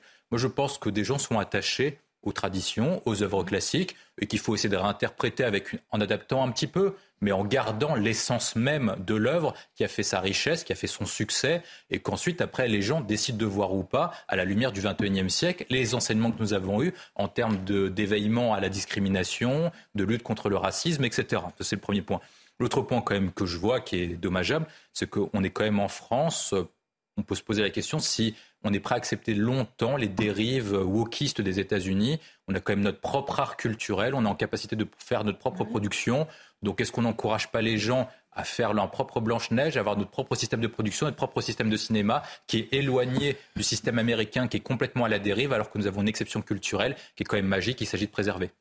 Jules Vintreux, pourquoi en plus le besoin de réécrire? C'est-à-dire que si euh, ils ont envie de faire des nouveaux films avec une autre histoire, etc., pourquoi Mais pourquoi se dire on reprend des classiques, mais on change tout à la fin hein, Pourquoi ne pas partir de zéro? C'est peut-être plus simple. Parce que ça, parce que ça part d'un esprit euh, totalitaire. Euh, ça pourrait faire rire, ça pourrait être euh, juste euh, ridicule, mais effectivement, vouloir changer le passé parce qu'il ne correspond plus aux, idéaux que l'on poursuit actuellement, c'est du totalitarisme pur et simple. Alors, personne n'en meurt, des œuvres en sont altérées, mais, mais il faut bien voir que l'esprit, c'est ça. On voit aussi, Olivier D'Artigol, c'est pas la première fois qu'il y a des polémiques. À l'époque, par exemple, pour La Belle au Bois dormant, des féministes avaient dit elle est endormie, le prince l'embrasse, donc c'est presque un viol. On se rappelle que s'il l'embrasse pas, euh, elle meurt hein, complètement. Donc on voit aussi le côté ridicule. C'est-à-dire qu'est-ce que vraiment La Belle au Bois dormant, c'est un appel au viol? A priori, personne ne dort pendant 100 ans parce qu'il a touché une quenouille. C'est grotesque. Ah, je sais pas, j'ai pas testé. c'est grotesque et ça l'est d'autant plus que euh, ça parle d'un sujet qui ne l'est pas. Là, le problème, c'est que des œuvres revisitées, ça a toujours existé. Parfois dans la réussite ou parfois dans des. Ça a pu faire pchit. Mais là, il ne s'agit pas de quelque chose de revisité. Ça a été dit par William, c'est autre chose. C'est un autre sujet. Sauf que c'est une machine à cash. Donc la machine à cash, elle fonctionne aussi sur un peu l'idée, euh, la nouvelle Blanche-Neige. Bon. Euh, j'espère que les, que les jeunes générations auront toujours le plaisir de découvrir et d'avoir l'émotion euh, de l'œuvre originale. Euh, et ceux qui voudront aller voir euh, ce produit-là, parce qu'il s'agit d'un produit, ont la liberté d'y aller. Moi, je crois qu'il faudra aller plus loin que la révision des, dessins animés de Disney. Je pense que, par exemple, vous voyez, il faudrait faire un remake du jour le plus long pour euh, frapper la, la, masculinité toxique en plein cœur. Les soldats débarqueraient sur la plage avec des fleurs à la main et pas avec leurs fusils, et les autres sortiraient de leur blocos, pareil. Vous avez vu, pour rester... Su que tu voulais devenir vegan. Comment On a toujours su que tu voulais devenir vegan pour plaire à Sandrine Rousseau. Je vais pas tarder. Rap, trottinette, le véganisme, ça euh, fait beaucoup, Philippe. On, on, continue, vous avez vu l'affiche à Londres qui fait scandale, un couple avec deux enfants, un couple blanc, et qu'on met, ce ne sont pas des vrais londoniens. Alors c'est sûr qu'avec le mot qui... Pharaon, le maire de Londres. Oui, oui, oui, ce sont... Oui, These are not true Londoners, je crois. Ce ne sont pas des vrais. Voilà. Euh, alors ces cas-là, il faudra peut-être refaire. euh, comme c'est pas des vrais londoniens, un remake de Un long dimanche de fiançailles, parce que c'est quand même un couple hétéro, c'est peut-être un peu ringard. Pourquoi Manek ne deviendrait pas trans dans les tranchées et qu'il retrouve sa chérie après en Bretagne? On est dans le délire le plus total. Dans le délire le plus total. J'ai l'impression qu'on vit dans un asile à ciel ouvert. On aime ce... Oui, William. Ah oui, non, mais regardez. Non, non, il ne vise personne. euh, c'est pas son genre. Vous ne visiez personne, Philippe. Non, absolument, Personne personne sur ce sur plateau, je veux dire. En dehors, ça ne regarde pas. Et moi, je me pose quand même la question, même globalement, quel est- pourquoi est-ce qu'ils veulent faire ça? Parce qu'ils n'ont pas uniquement l'envie de réécrire des grands classiques, comme Oui. actuellement Blanche-Neige. Ils veulent aussi euh, censurer certains films du passé et certains dessins animés. Ils veulent censurer certains Disney, enfin des classiques qu'on peut retrouver ou pas, alors qu'ensuite, après, c'est pour rejoindre ce que dit Judith, on a l'impression que le wokisme et la cancel culture ont un objectif totalitaire. Parce qu'on peut quand même dire que les gens sont assez lucides au XXIe siècle pour savoir ce qui est raciste. Et là, l'objectif raciste. mercantile, euh, non mais, non, les gens, non, mais les gens, les, pour les- vous. les- les- Aussi. les gens, les gens ont quand même Non, une liberté. Oui, les- mais les gens ont quand même une liberté, c'est-à-dire qu'ils peuvent choisir d'aller voir ou de ne pas aller voir. Ils ont choisi, ils ont le choix aussi d'apprécier et de pas apprécier. Pourquoi est-ce qu'il y a toujours la volonté auprès de certains de punir, de discriminer, d'interdire, alors qu'on est quand même Oui, parce les a l'impression que ceux qui du coup vont regarder euh, le dessin animé, en fait, sont des personnes qui discriminent les personnes de petite taille, qui ne sont pas féministes. C'est quand même la question qui se pose. Ça fait beaucoup de Moi, j'ai l'impression pour un que les. États-Unis quand même perdent leur âme. C'était quand même euh, le pays de l'American Dream, c'est le pays de la liberté. Et passer de pays de la liberté à l'interdiction inquiète quand même sur la société occidentale qui est davantage préoccupée par l'éveillement euh, au wokisme et à la cancel culture de la réécriture de son histoire plutôt que son apprentissage et sa transmission. Ça soulève quand même des choses profondes en termes de civilisation. Et là, on parle de Blanche-Neige, mais euh, vous savez qu'aux États-Unis, euh, il y a depuis quelque temps un mouvement de contestation des sciences comme étant le produit de la pensée et de la domination de l'homme blanc. Et là, on, rentre dans des choses euh, extrêmement graves, qui est euh, faisons table rase des progrès de la médecine, euh, des maths, que sais-je encore. On est dans les sciences dures, là. On n'est pas juste dans la vision psychologique de la société ou culturelle de la société. Donc c'est- un mouvement absolument ravageur. C'est vrai, Olivier d'Artigol, que euh, chaque fois qu'il y a ce genre de remake, chaque fois qu'il y a des polémiques, vous parliez tout à l'heure de l'intérêt aussi financier, euh, ça les sert totalement parce que euh, du coup tout le monde entend parler de ces remakes, on a envie d'y aller ou pas, mais en tout cas il y a une polémique qui se crée beaucoup plus que si finalement c'était une adaptation pure et simple, on n'en aurait pas forcément parlé autant. Le buzz est immédiat, est immédiat sous la forme de tsunami en termes de plan de com. C'est-à-dire que là, on en, on en discute, euh, ça suscite le- le- la curiosité, ça éveille des débats, où euh, dix minutes après qu'on est engagé, on s'est dit, mais on est en train de parler de quoi? C'est-à-dire, est-ce que pas- vous êtes euh, pour et contre les nains quoi? C'est quand même, euh, c'est assez régressif. quoi. Ah ça. Ils, ils ont, pas- ils ont pas besoin, ils ont pas besoin de buzz normalement pour exister. C'est quand même la machine. Mais, euh, Non, mais ça, moi, je- moi, je ça moi, je reste prends- quand même moi, des prends- opérations de moi, je- moi, je communication prends- et je de. prends- Je prends un exemple. À chaque fois qu'un Disney organise euh, une série, un film, type un Marvel, c'est certain de faire un carton au box-office. Oui, c'est le but c'est de la vrai. machine à cash de. Disney. Donc ils n'ont pas besoin de faire ça. Moi, je ne pense pas sûr que la logique soit financière. Je pense que beaucoup de gens pouvaient être tentés de revoir un remake de, de- de Blanche-Neige au XXIe siècle en version non pas animée mais en version film et que ça décourage beaucoup de gens. Moi, je prends un exemple. Moi, je suis le pigeon ultime. C'est-à-dire qu'à chaque fois qu'il y a un Ah, film comme ça, je regarde à bien chaque de le fois. reconnaître. Voilà, moi je, suis- moi je regarde tout le temps, j'adore ces trucs-là. Et puis après, quand je regarde une fois ça, je me dis, bon, je sais pas si je vais le regarder parce que ça dénature quand même l'objet de Blanche-Neige et de l'histoire que j'avais connue. On a presque envie de manger la pomme empoisonnée. Ouais, on a surtout envie de se replonger euh, dans les Disney. On va faire ça euh, cet après-midi. On va se faire une séance euh, de cinéma. Merci à tous les quatre d'avoir été euh, les Il invités. n'a pas été trop grincheux, ça. C'est pas lui, non. Il. Non, alors là, non. On arrête là-dessus. Merci à Samuel Vasselin, à Théo Grévin pour la préparation de cette émission, à Thibaut Palfroy à la réalisation, Ludovic Lébar à la vision et Titouan au son. Tout de suite, c'est Midi News avec euh, Thierry Caban et ses invités.